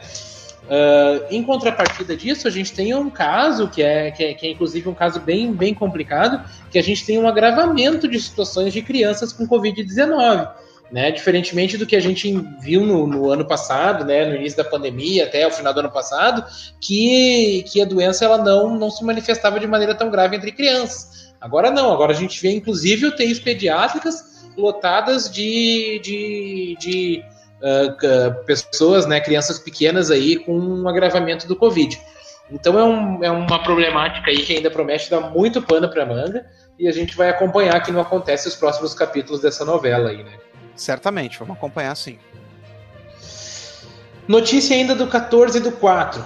Professores têm três vezes mais chances de se infectar por Covid-19 em sala de aula. Isso, tá? Uh, o título é um pouquinho chamativo, assim, né? Nossa, meu Deus, tá? Mas ele vai fazer sentido na medida que a gente vai falando aqui, embora eu, se fosse escolher, né? Eu não colocaria esse título para a matéria, mas vocês vão entender. A notícia da Carta Capital. É, houve uma pesquisa, tá? Feita com uh, os professores e professoras da rede estadual de São Paulo, é, feita principalmente por pesquisadores da UFABC, da Unifesp, da USP, da UFSCar e do Instituto Federal de São Paulo, tá? O que que acontece? Essa pesquisa foi feita entre o dia 7 de fevereiro e 6 de março e, é, é claro, né, nesse intervalo em que as escolas estavam abertas lá em São Paulo, né, é, ele constatou então a pesquisa que os docentes foram 2,92 vezes, ou seja, 192% é, maior do que a população adulta do estado de São Paulo, tá? Quer dizer, comparativamente falando, os professores e professoras se infectaram muito mais do que a média dos adultos uh, uh, em geral, tá? Só que daí tem uma questão, tá? Que é bastante importante ser colocada aqui. Primeiro, é, é, as cidades que foram passaram por essa pesquisa foram Arujá, uh, Cai, Caieiras, perdão, perdão aí aos paulistas e às paulistas se eu falei errado aí a palavra. Caieiras, Cajamar, Ferraz de...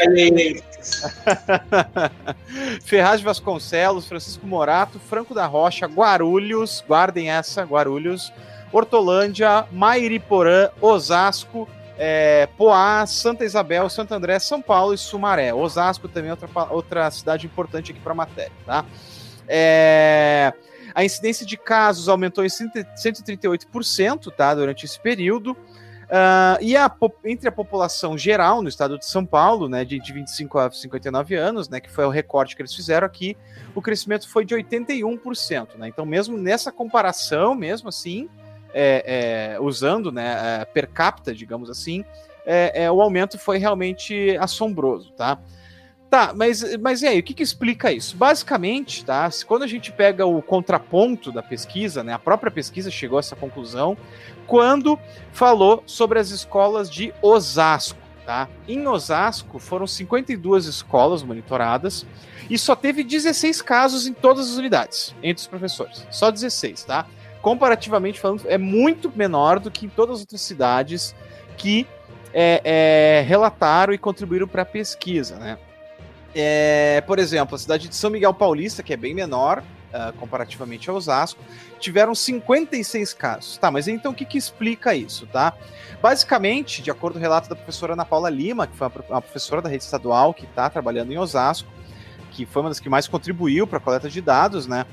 É, foi basicamente o seguinte: a gente fez, uh, diz ela, né? E eu tô aqui é, é, falando mais ou menos o que ela quis dizer. A gente fez o que a gente achou que tinha que ser feito. Não necessariamente aquilo que a diretoria de ensino falava, não necessariamente aquilo né, que vinha de, de, de, de TAMI, digamos assim, de colocado pela mantenedora. O que a gente fez foi, começou a ter sintoma, afasta o professor e teste RT-PCR nele, tá? Com sintoma de Covid, qualquer um, tá? Dispensa o professor, não deixa ele, não fica lá. É, também dispensou eles dos ATPC, aulas de trabalho pedagógico coletivo, né? Ou seja, eu imagino que seja a forma como eles se referem às reuniões pedagógicas, etc., esses espaços de condições, né, de planejamento coletivo e tal, e fizeram rodízio de profissionais para diminuir a densidade. Então, esses professores não foram todos os dias para as escolas, Quando eles foram, eles, eles encontraram o menor número possível de professores também, ou seja, o tempo foi instalado uma espécie de ensino híbrido ali, tá? A proposta foi uma espécie de ensino híbrido, onde o professor ficava um tempo em casa, um tempo na, na escola, e o contato entre eles diminuía, e quando tinha um, isolava essa pessoa e mandava para casa. Ou seja, mostrou um pouco, né, que como organização interna, o impacto dessa, desse número de casos, né, e da transmissão diminui. Vejam, eu não estou dizendo aqui que só isso, ah, então beleza, vamos fazer assim, abre tudo. Não, até porque não são todas as redes que não conseguem se organizar assim, e não são todas as escolas que têm as condições, né, de é, ter esses materiais. Então, RT-PCR para fazer, uh, higienização, né, enfim, todo esse tipo de coisa que está envolvido. Então, a pesquisa foi muito interessante, mostrando que se não der condições para as escolas, vai ter desastre. Se der condições e for compreensível e conseguir organizar de forma bonitinha, todo mundo sai feliz com o menor número de casos possível, né? Então, Osasco, de acordo com a matéria, pelo menos não fala nada na matéria aqui, não teve nenhum óbito, por exemplo, de professor ou professora, tá? Então, salvo engano e meu aqui. E Osasco é uma cidade bem grande de São Paulo. Né? Isso, é uma cidade grande, claro, uma população bastante é, importante. Então é isso, tá? O que a notícia traz é isso. Embora a notícia, né, a, a chamada da notícia seja isso, né, de três vezes mais chance, e claro, se for pegar o número bruto é isso, né, 192% a mais de chance, né?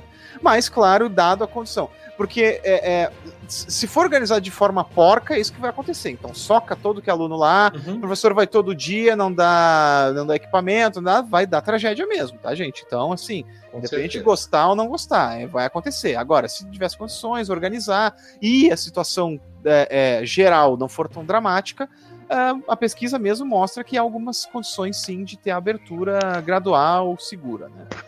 E Guilherme, isso essas pesquisas elas reforçam o argumento das escolas que pedem, né, das entidades privadas que pedem o retorno das, uh, uh, das atividades presenciais, né?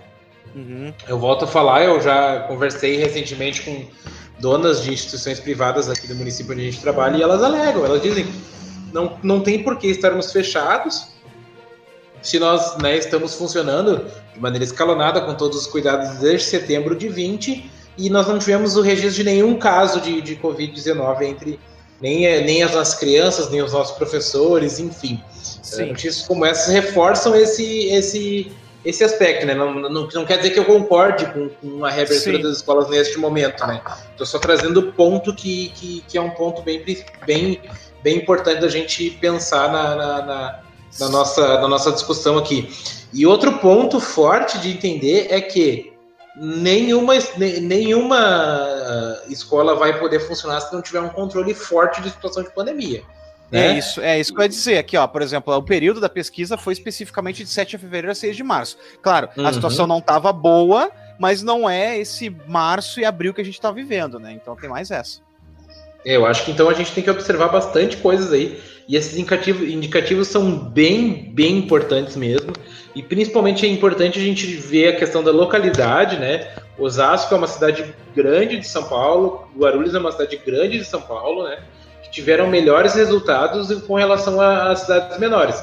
Uh, o que pode uh, ser também um sintoma de que cidades maiores estão melhores, melhor, melhores preparadas por terem mais condições de atendimento, né? Apesar de terem um público maior, tem melhores condições de atendimento. Então, são coisas que a gente tem que levar em conta e pensar, né? para formular opinião sobre reabertura ou fechamento de escola aí. Mas uh, são pontos que são pontos que são confluentes em várias realidades. Veja bem, Guilherme, a gente está falando de Esteio no Rio Grande do Sul, que tem uma realidade muito parecida com Osasco em São Paulo, né? Que onde se há mais cuidado, os protocolos são muito bem seguidos e existem regras claras que todos respeitam, o, o, o índice de, de infecção é muito menor. Em tempo, tá? 700 mil habitantes, mais ou menos, Osasco. Então, uhum. não é uma cidade pequena, tá, gente? Não, é uma cidade grande, é uma cidade grande mesmo. Bom, agora a notícia do dia 14 ainda. Aplicativo gratuito reúne atividades que complementam o ensino da alfabetização. Uma notícia um pouco mais leve, né, Grande? Uhum. É, notícia do Educa Mais Brasil aí. O Edu Edu, que é a plataforma desenvolvida para, uh, uh, pelo Instituto ABCD. Então, a notícia diz que a pandemia trouxe inúmeros desafios para a área da educação, né? O ensino remoto, que era uma opção da, da, uh, que antes era visto como uma, opção na aprendizagem, passou a ser considerado a única via, né? Já que as escolas permanecem fechadas. Uh, nesse contexto, então, as séries iniciais de educação básica são as que mais exigem esforço. A gente tem uma lacuna grande de aprendizagens nesses, nesses casos aí. Uh, já que o ensino requer, então, uma maior criatividade, né, uma maior atenção para os pequenos, uh, para que sejam né, com, né, conquistados através do, do, contato remoto aí, as aprendizagens e tal. Então, para amenizar esse impacto aí, vale o esforço conjunto dos pais e alunos, né? Manter esse vínculo é muito importante. Isso tudo vai dizendo a notícia aí. Uh, a, a, diretora, então, do colégio Série, a, a, Priscila Raso, ela diz que, que os pais deveriam aproveitar todo o estímulo que a escola está oferecendo, mesmo remotamente, né? Então, uh, uh, entre todas essas opções aí, a, a, reportagem vai falar do aplicativo Edu Edu, que é o que, o que pode ser instalado após o primeiro uso, ele traça pontos em que as crianças precisam melhorar, indica atividades personalizadas para auxiliar na, na, na, alfabetização, né? Ele é um aplicativo uh, uh, que pode ser usado durante todo o ano. Ele também aponta para os pais o progresso dos pequenos e vai gerando novos exercícios a partir disso. A ferramenta é gratuita e pode ser baixada diretamente no site ou no celular na loja do Google Play. Lá é só botar Edu Edu e, vai aparecer lá o app esse que a gente está falando, né? Todo o conteúdo ele é alinhado com a BNCC, né? A abordagem do Edu Edu utiliza elementos de jogos, enfim, é, para tornar a experiência mais divertida, né? Tem músicas, textos e além do material de aprendizagem, os pais eles podem contar com um espaço socioemocional disponível na, no aplicativo, né? Então, uh, esse aplicativo aí do Instituto ABCD, ele já chegou à marca de 550 mil uh, alunos cadastrados, né? Então, é uma boa opção aí para a gente dar uma olhada, principalmente para os pais, ele ajuda muito os pais entenderem esse processo de alfabetização das crianças aí, Guilherme. Notícia de 15 do 4. IFRS realiza sorteio para preenchimento de vagas nos cursos técnicos integrados. Isso, notícia do portal do IFRS que já ocorreu o processo seletivo, né, com uh, uh, feito através de sorteio, assim como o IFSU vai realizar. No caso do IFRS ainda, né, claro, se adiantou um pouquinho em comparação ao IFSU, mas mesmo assim, né, ainda vai ser praticamente no meio do ano, que vão começar o ano letivo de 2021. Claro, dado todas as dificuldades, todas as circunstâncias e tal. Não estou aqui entrando no mérito, tá? O ponto só que é bastante importante saber é que, caso teu aluno, caso tua aluna, enfim, teu familiar tenha sido é, sorteado, isso não quer dizer necessariamente que ele já tá, já é aluno do FRS, tá, gente? Ele tem que entregar toda uma documentação, ele tem que comprovar os documentos de cota, por exemplo, se, é se, se ele foi né, selecionado por algum tipo de cota. É, a lista oficial vai sair hoje, no dia que vocês vão estar ouvindo o podcast, no dia 19 de abril. E uh, uh, a partir da terça-feira vai ser publicada então essa lista com o nome dos candidatos que precisam encaminhar algum tipo de documentação de análise, de reserva de vaga, questão de salário, etc. E, claro, a partir do dia 26 até o dia 29, é, se mandam então o resto da documentação. Comprovante de residência, uh, matrícula, de fato e tal, todos por meio eletrônico, tá? é, para um link que vai ser divulgado pelo IFRS, tá? E as próximas chamadas, então, a princípio, vão começar a ocorrer a partir do dia 14 de maio. A terceira chamada está programada para o dia 28 de maio. E a chamada pública, né, final, caso seja necessário, ainda vai ocorrer até o dia 11 de junho, em várias ondas, né, na medida que as pessoas vão aceitando ou não as vagas, né? Mas enfim, tá aí então o IFRS finalmente terminando, concluindo o seu processo de uh, sele seletivo, e é isso aí, parabéns para as alunas e alunos que foram sorteados, né? Bem, agora para encerrar o bloco, dia 16 de abril de 2021, vacinação de profissionais de educação no Maranhão foi anunciada. Então, Guilherme, essa notícia do Educa Mais Brasil também. Uh ele, ela dá conta de que a imunização dos professores ela vai ter início na próxima terça, dia 15, né? Foi há uns dias atrás aí. Os profissionais da educação do Maranhão vão entrar nos grupos prioritários para vacinação contra o coronavírus uh, no, no estado referido, né? O anúncio foi feito na quinta, 15, quando também foi informado que a vacinação dos educadores do Maranhão vai ter, vai, vai ter início no dia 20. No primeiro momento, vão fazer parte da campanha de imunização os profissionais de 55 anos que atuam em escolas, faculdades e universidades, universidades do ensino particular e público das redes municipal, estadual e federal. Então, uh, de acordo com a informação passada pelo governador do Maranhão, Flávio Dino, né, a vacinação contra a Covid vai, a, vai abranger todas as categorias de professores e profissionais de educação que trabalham em escolas e outras instituições de ensino. Os detalhes da campanha de vacinação para esses profissionais vão ser divulgados nos próximos dias pela Secretaria da Saúde do Estado e pelas prefeituras dos 217 estados maranhenses. Então é mais um estado aí indo na contramão do plano de imunização nacional e definindo que os seus professores vão ser vacinados logo em seguida, né? Só para situar a informação, o governador do Rio Grande do Sul preferiu usar a via judicial, né? E está entrando aí com uma ação no STF para pedir que os professores sejam uh, antecipados na fila aí. De, diferentemente, por exemplo, do, do, do, governador de São Paulo, João Dória, agora do governador de São Paulo, Flávio Dino, que por conta própria uh, uh, decidiram iniciar a vacinação de professores, né? Uh, segundo o, o,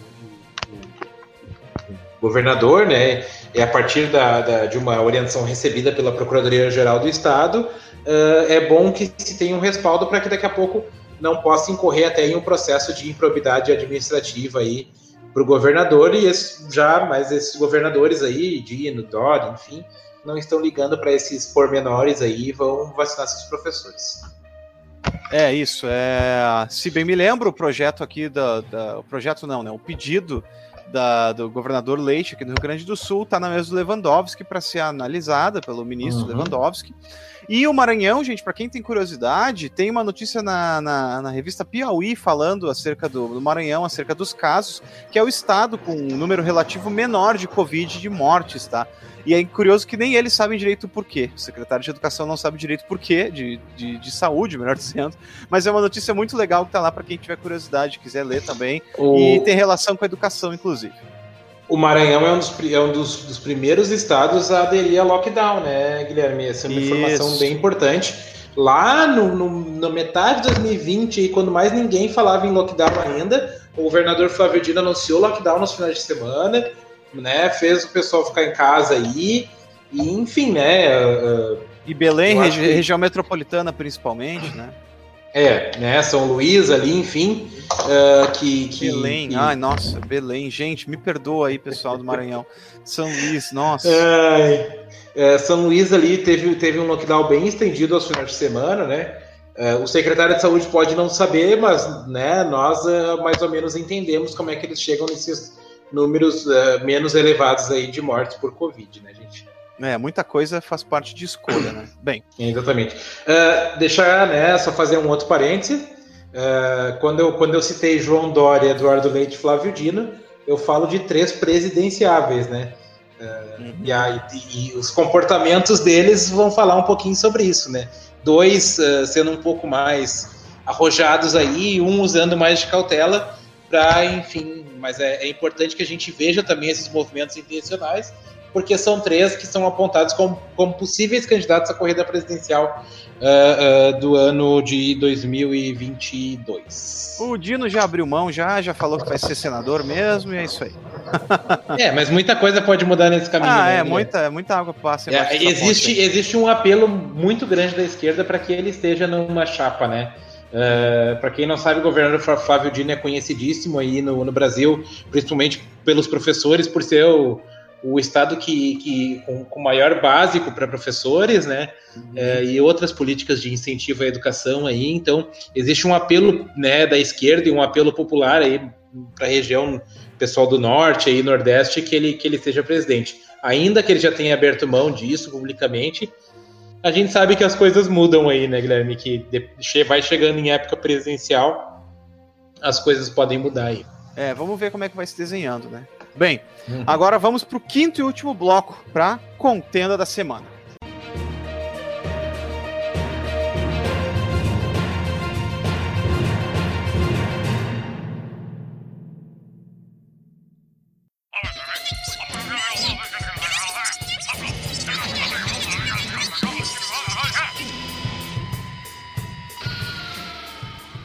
Então, queridos ouvintes, agora na contenda da semana, a gente vai falar um pouquinho sobre FIES, isso mesmo. E para começar, vou jogar para o Guilherme uma notícia de 12 de 4 de 21, que dá conta de que o governo Bolsonaro mantém pagamentos a faculdades suspeitas em fraudes no FIES, Guilherme. Nossa, eu estou muito surpreso. Meu Deus, João. Que surpresa. Meu Deus, por que um governo faria isso? Nossa. Mas agora falando sério, tá, gente? O que que acontece? A Folha uh, fez uma matéria gigantesca, tá? Uh, teve acesso a dados diretos do Ministério da Educação, principalmente ali do FNDE, né, do Fundo Nacional de Desenvolvimento da Educação, e eles descobriram que pelo menos um servidor, pelo menos, né, o que tudo indica, um servidor lá alterava os cadastros do FIES para liberar pagamentos irregulares, ou seja, para instituições que eram credenciadas, mas por algum motivo se descredenciaram, porque não tiveram todos os pré-requisitos cumpridos, não conseguiram né, é, chegar na, no mínimo exigido para poder fazer parte do FIES.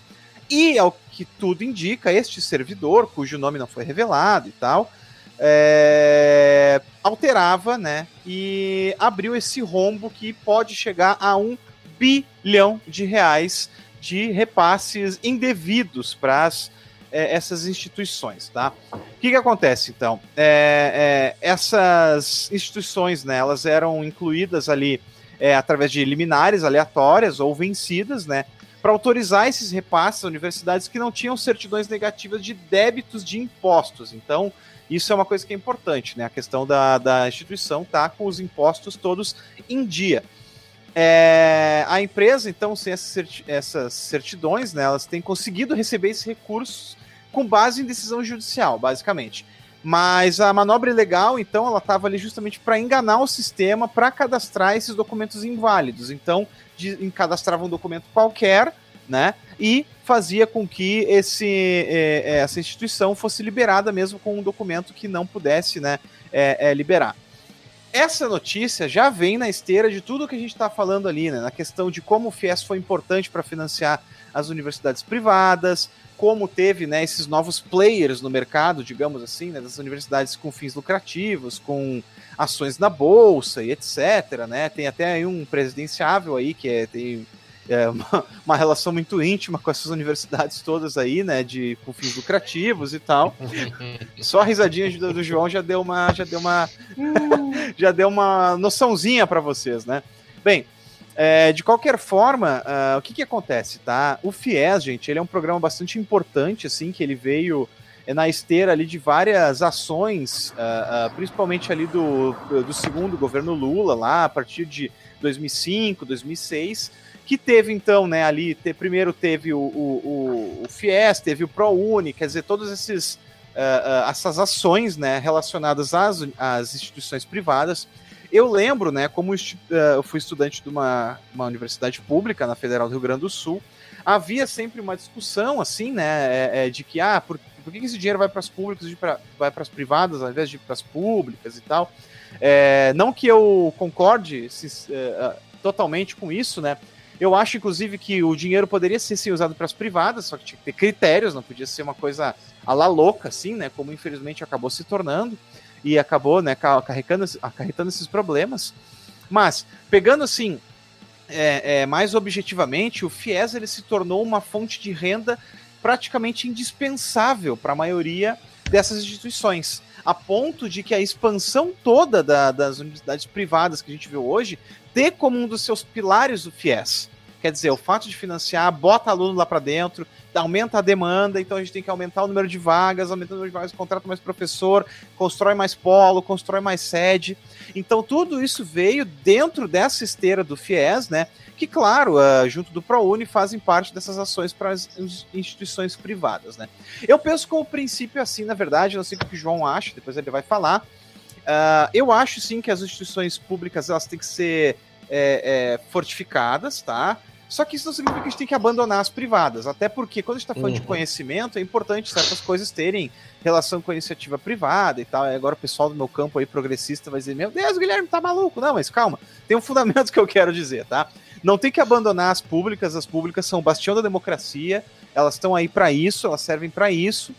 uh, uh, mas eu quero dizer que não precisa abandonar a instituição privada, principalmente no serviço é, é, de educação superior, tá, gente? Porque esse tipo de competição, inclusive, entre diversas instituições, pode ajudar no desenvolvimento tecnológico, por exemplo, né? pensando assim em, em, coisas bem relacionadas à tecnologia, esse tipo de coisa ajuda a movimentar, né? Com uma certa competição entre departamentos e tal.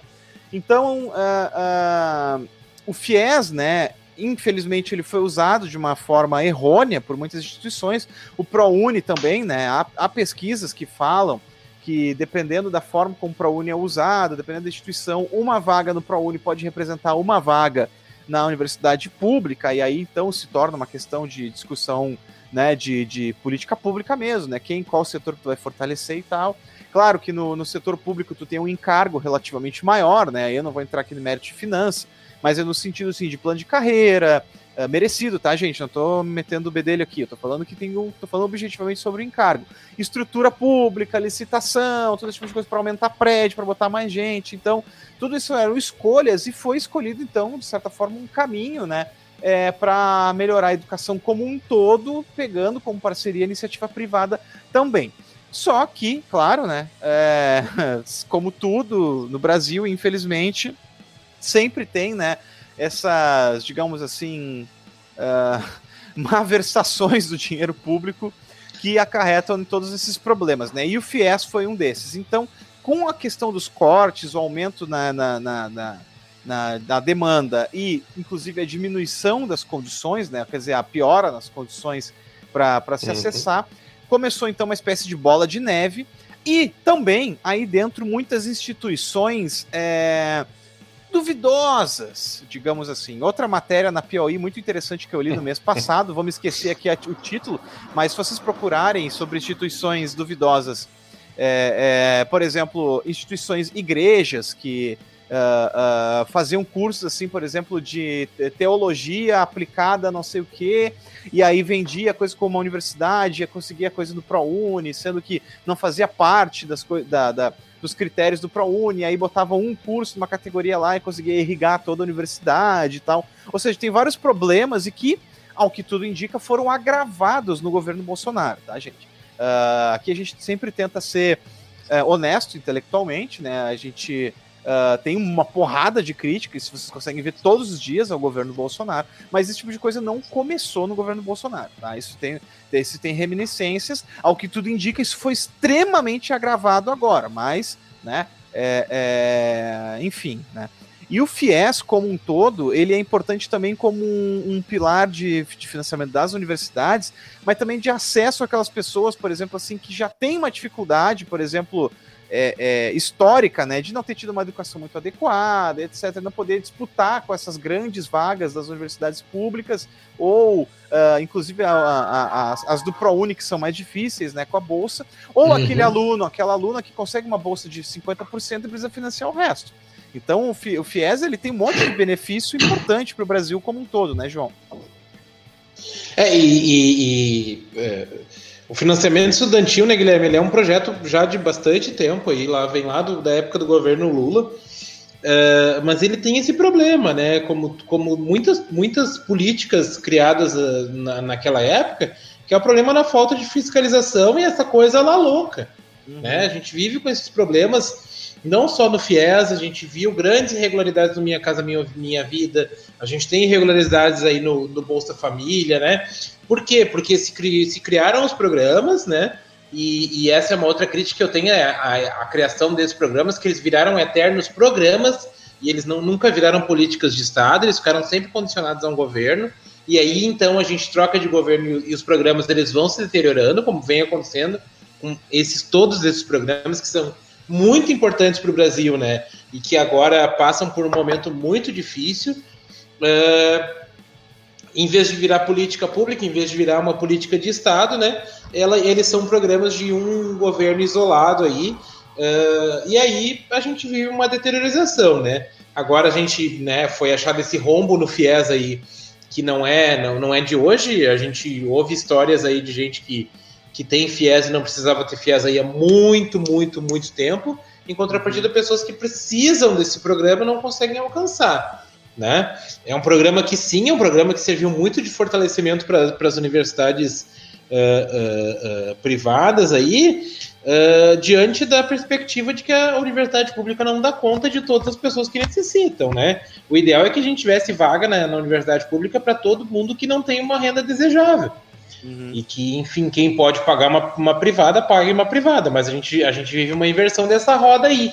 A gente vê as pessoas com mais, mais, mais uh, possibilidade entrando, ingressando nas, nas, nas, universidades privadas, e aí o que sobra para o pessoal aí da, da, da, classe média baixa, pessoas como, como eu, por exemplo, é, é tu, né, conseguir uma bolsa numa universidade privada. É, e o FIES, esse financiamento, ele serviu muito para isso, né? É, é, João, por exemplo, você comentou, né? É, é, em tese, né, se a gente pega os dados crus, assim, a educação básica, o, a, a, a, o pública, a educação pública ocupa mais ou menos 85% das vagas ofertadas e quando ia para a universidade pública, isso se invertia. Então, 85% isso. das vagas eram ocupadas por escolas privadas, ingressos em escolas privadas. Claro que com as cotas isso mudou bastante o perfil, né? Uhum. Mas de qualquer forma, antes das cotas era assim que funcionava mesmo. É, e o avanço da, das ditas cotas sociais ela é bem importante para essa inversão de roda, né? Uhum. Isso é uma coisa que eu digo há muito tempo. A grosso modo, eu defendo que, que a universidade pública é para quem vem de escola pública.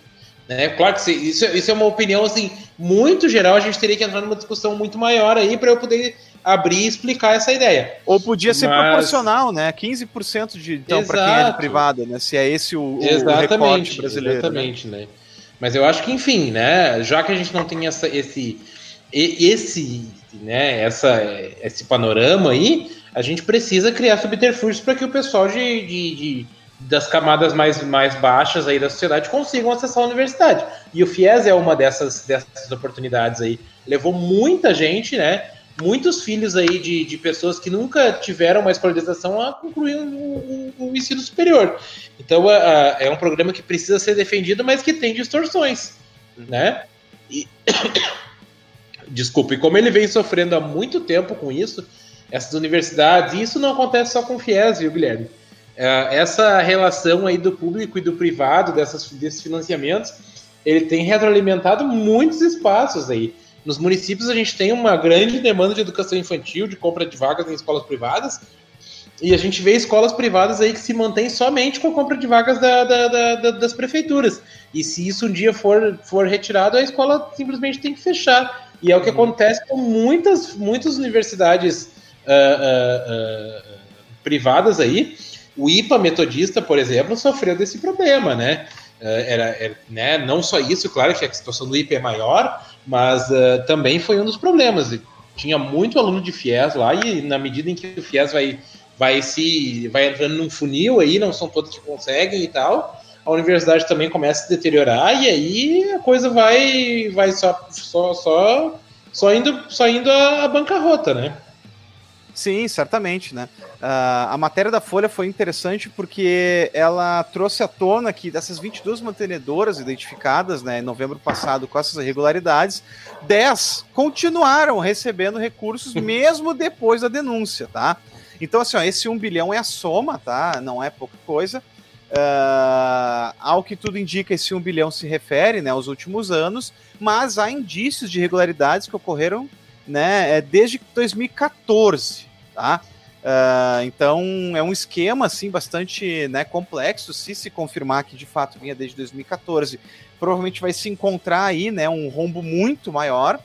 É, e aí, isso aqui é para matar. O, o MEC falou, né, em resposta, dois dias depois né, do bafafá todo, depois de ter é, isso viralizado, né, e ter sido uh, criticado, né, por várias entidades, por vários professores, professoras, mantenedoras, etc. O MEC disse que não consegue arrumar isso porque o orçamento ainda não foi aprovado. Após a identificação do problema, nenhum outro pagamento irregular foi realizado, diz ela. Mas, ela, mas basicamente o MEC diz assim: ó, olha, para arrumar esse problema no sistema, a gente precisa de grana, tá? E a gente não tem grana porque o orçamento do Brasil ainda não foi aprovado. Tá? Então é, é, é, é basicamente essa a argumentação deles. Pessoal, não tem dinheiro para impedir que o dinheiro saia daqui. Entendeu? É tipo isso. É basicamente isso que está acontecendo. Não tem dinheiro para os bancos uh, pararem de financiar uh, através do FIES. Então é isso. A gente precisa de mais dinheiro para manter o dinheiro aqui, não dar dinheiro assim para a falcatrua. Entendeu, João? É assim que funciona. O que a gente precisa de gestão, na verdade, né, Guilherme? É ah, certamente. Ah, sim, terrível, né? E eu fico me perguntando, é, por exemplo, assim, se isso não afeta uh, vários uh, outras facetas, né, João, da, da educação uhum. como todo, da distribuição, assim. Claro que o FIES tem relação com os bancos e etc e tal, mas só que isso tudo, né, de certa forma, repassa para nós, porque mesmo que seja o Banco do Brasil, que é um banco estatal uh, que financia, né, sempre vai ter alguma relação com a com a macroeconomia como um todo, né? Então, claro. é, é isso que, que incomoda, assim, né? E como tu disse, né, ajuda a arrefecer a, a quantidade de vagas, a quantidade de acesso e tal, enfim, isso atrapalha demais. Certamente, e, e acaba com a credibilidade do programa, né? É, as pessoas pro, vão acabar procurando menos o FIES na medida em que ele não for confiável, na medida em que as pessoas não souberem, né? Começarem a desconfiar, eu não sei se, se essa universidade é boa ou não, eu não sei se eu vou poder entrar pelo FIES, porque daqui a pouco pode dar um problema e a minha bolsa e o meu, meu benefício ser cortado, né? Então as pessoas já acabam não procurando, muitas pessoas acabam nem indo para a universidade. Enfim, é, é, é, uma máquina, uma maquinaria tão perversa que vai se retroalimentando aí, e quem paga o pato é o pessoal que precisa estudar, né? É. Mas eu aposto que o glorioso FO não, não acha um problema nisso. Eu acho que não, não, não, não. Esse, esse, a gente não tinha citado ele hoje, né? Ah, eu lembrei, eu trouxe do caixão, cara. Tu trouxe. Vai, depois, se deixar morto que tá morto, né? Pelo amor de Deus.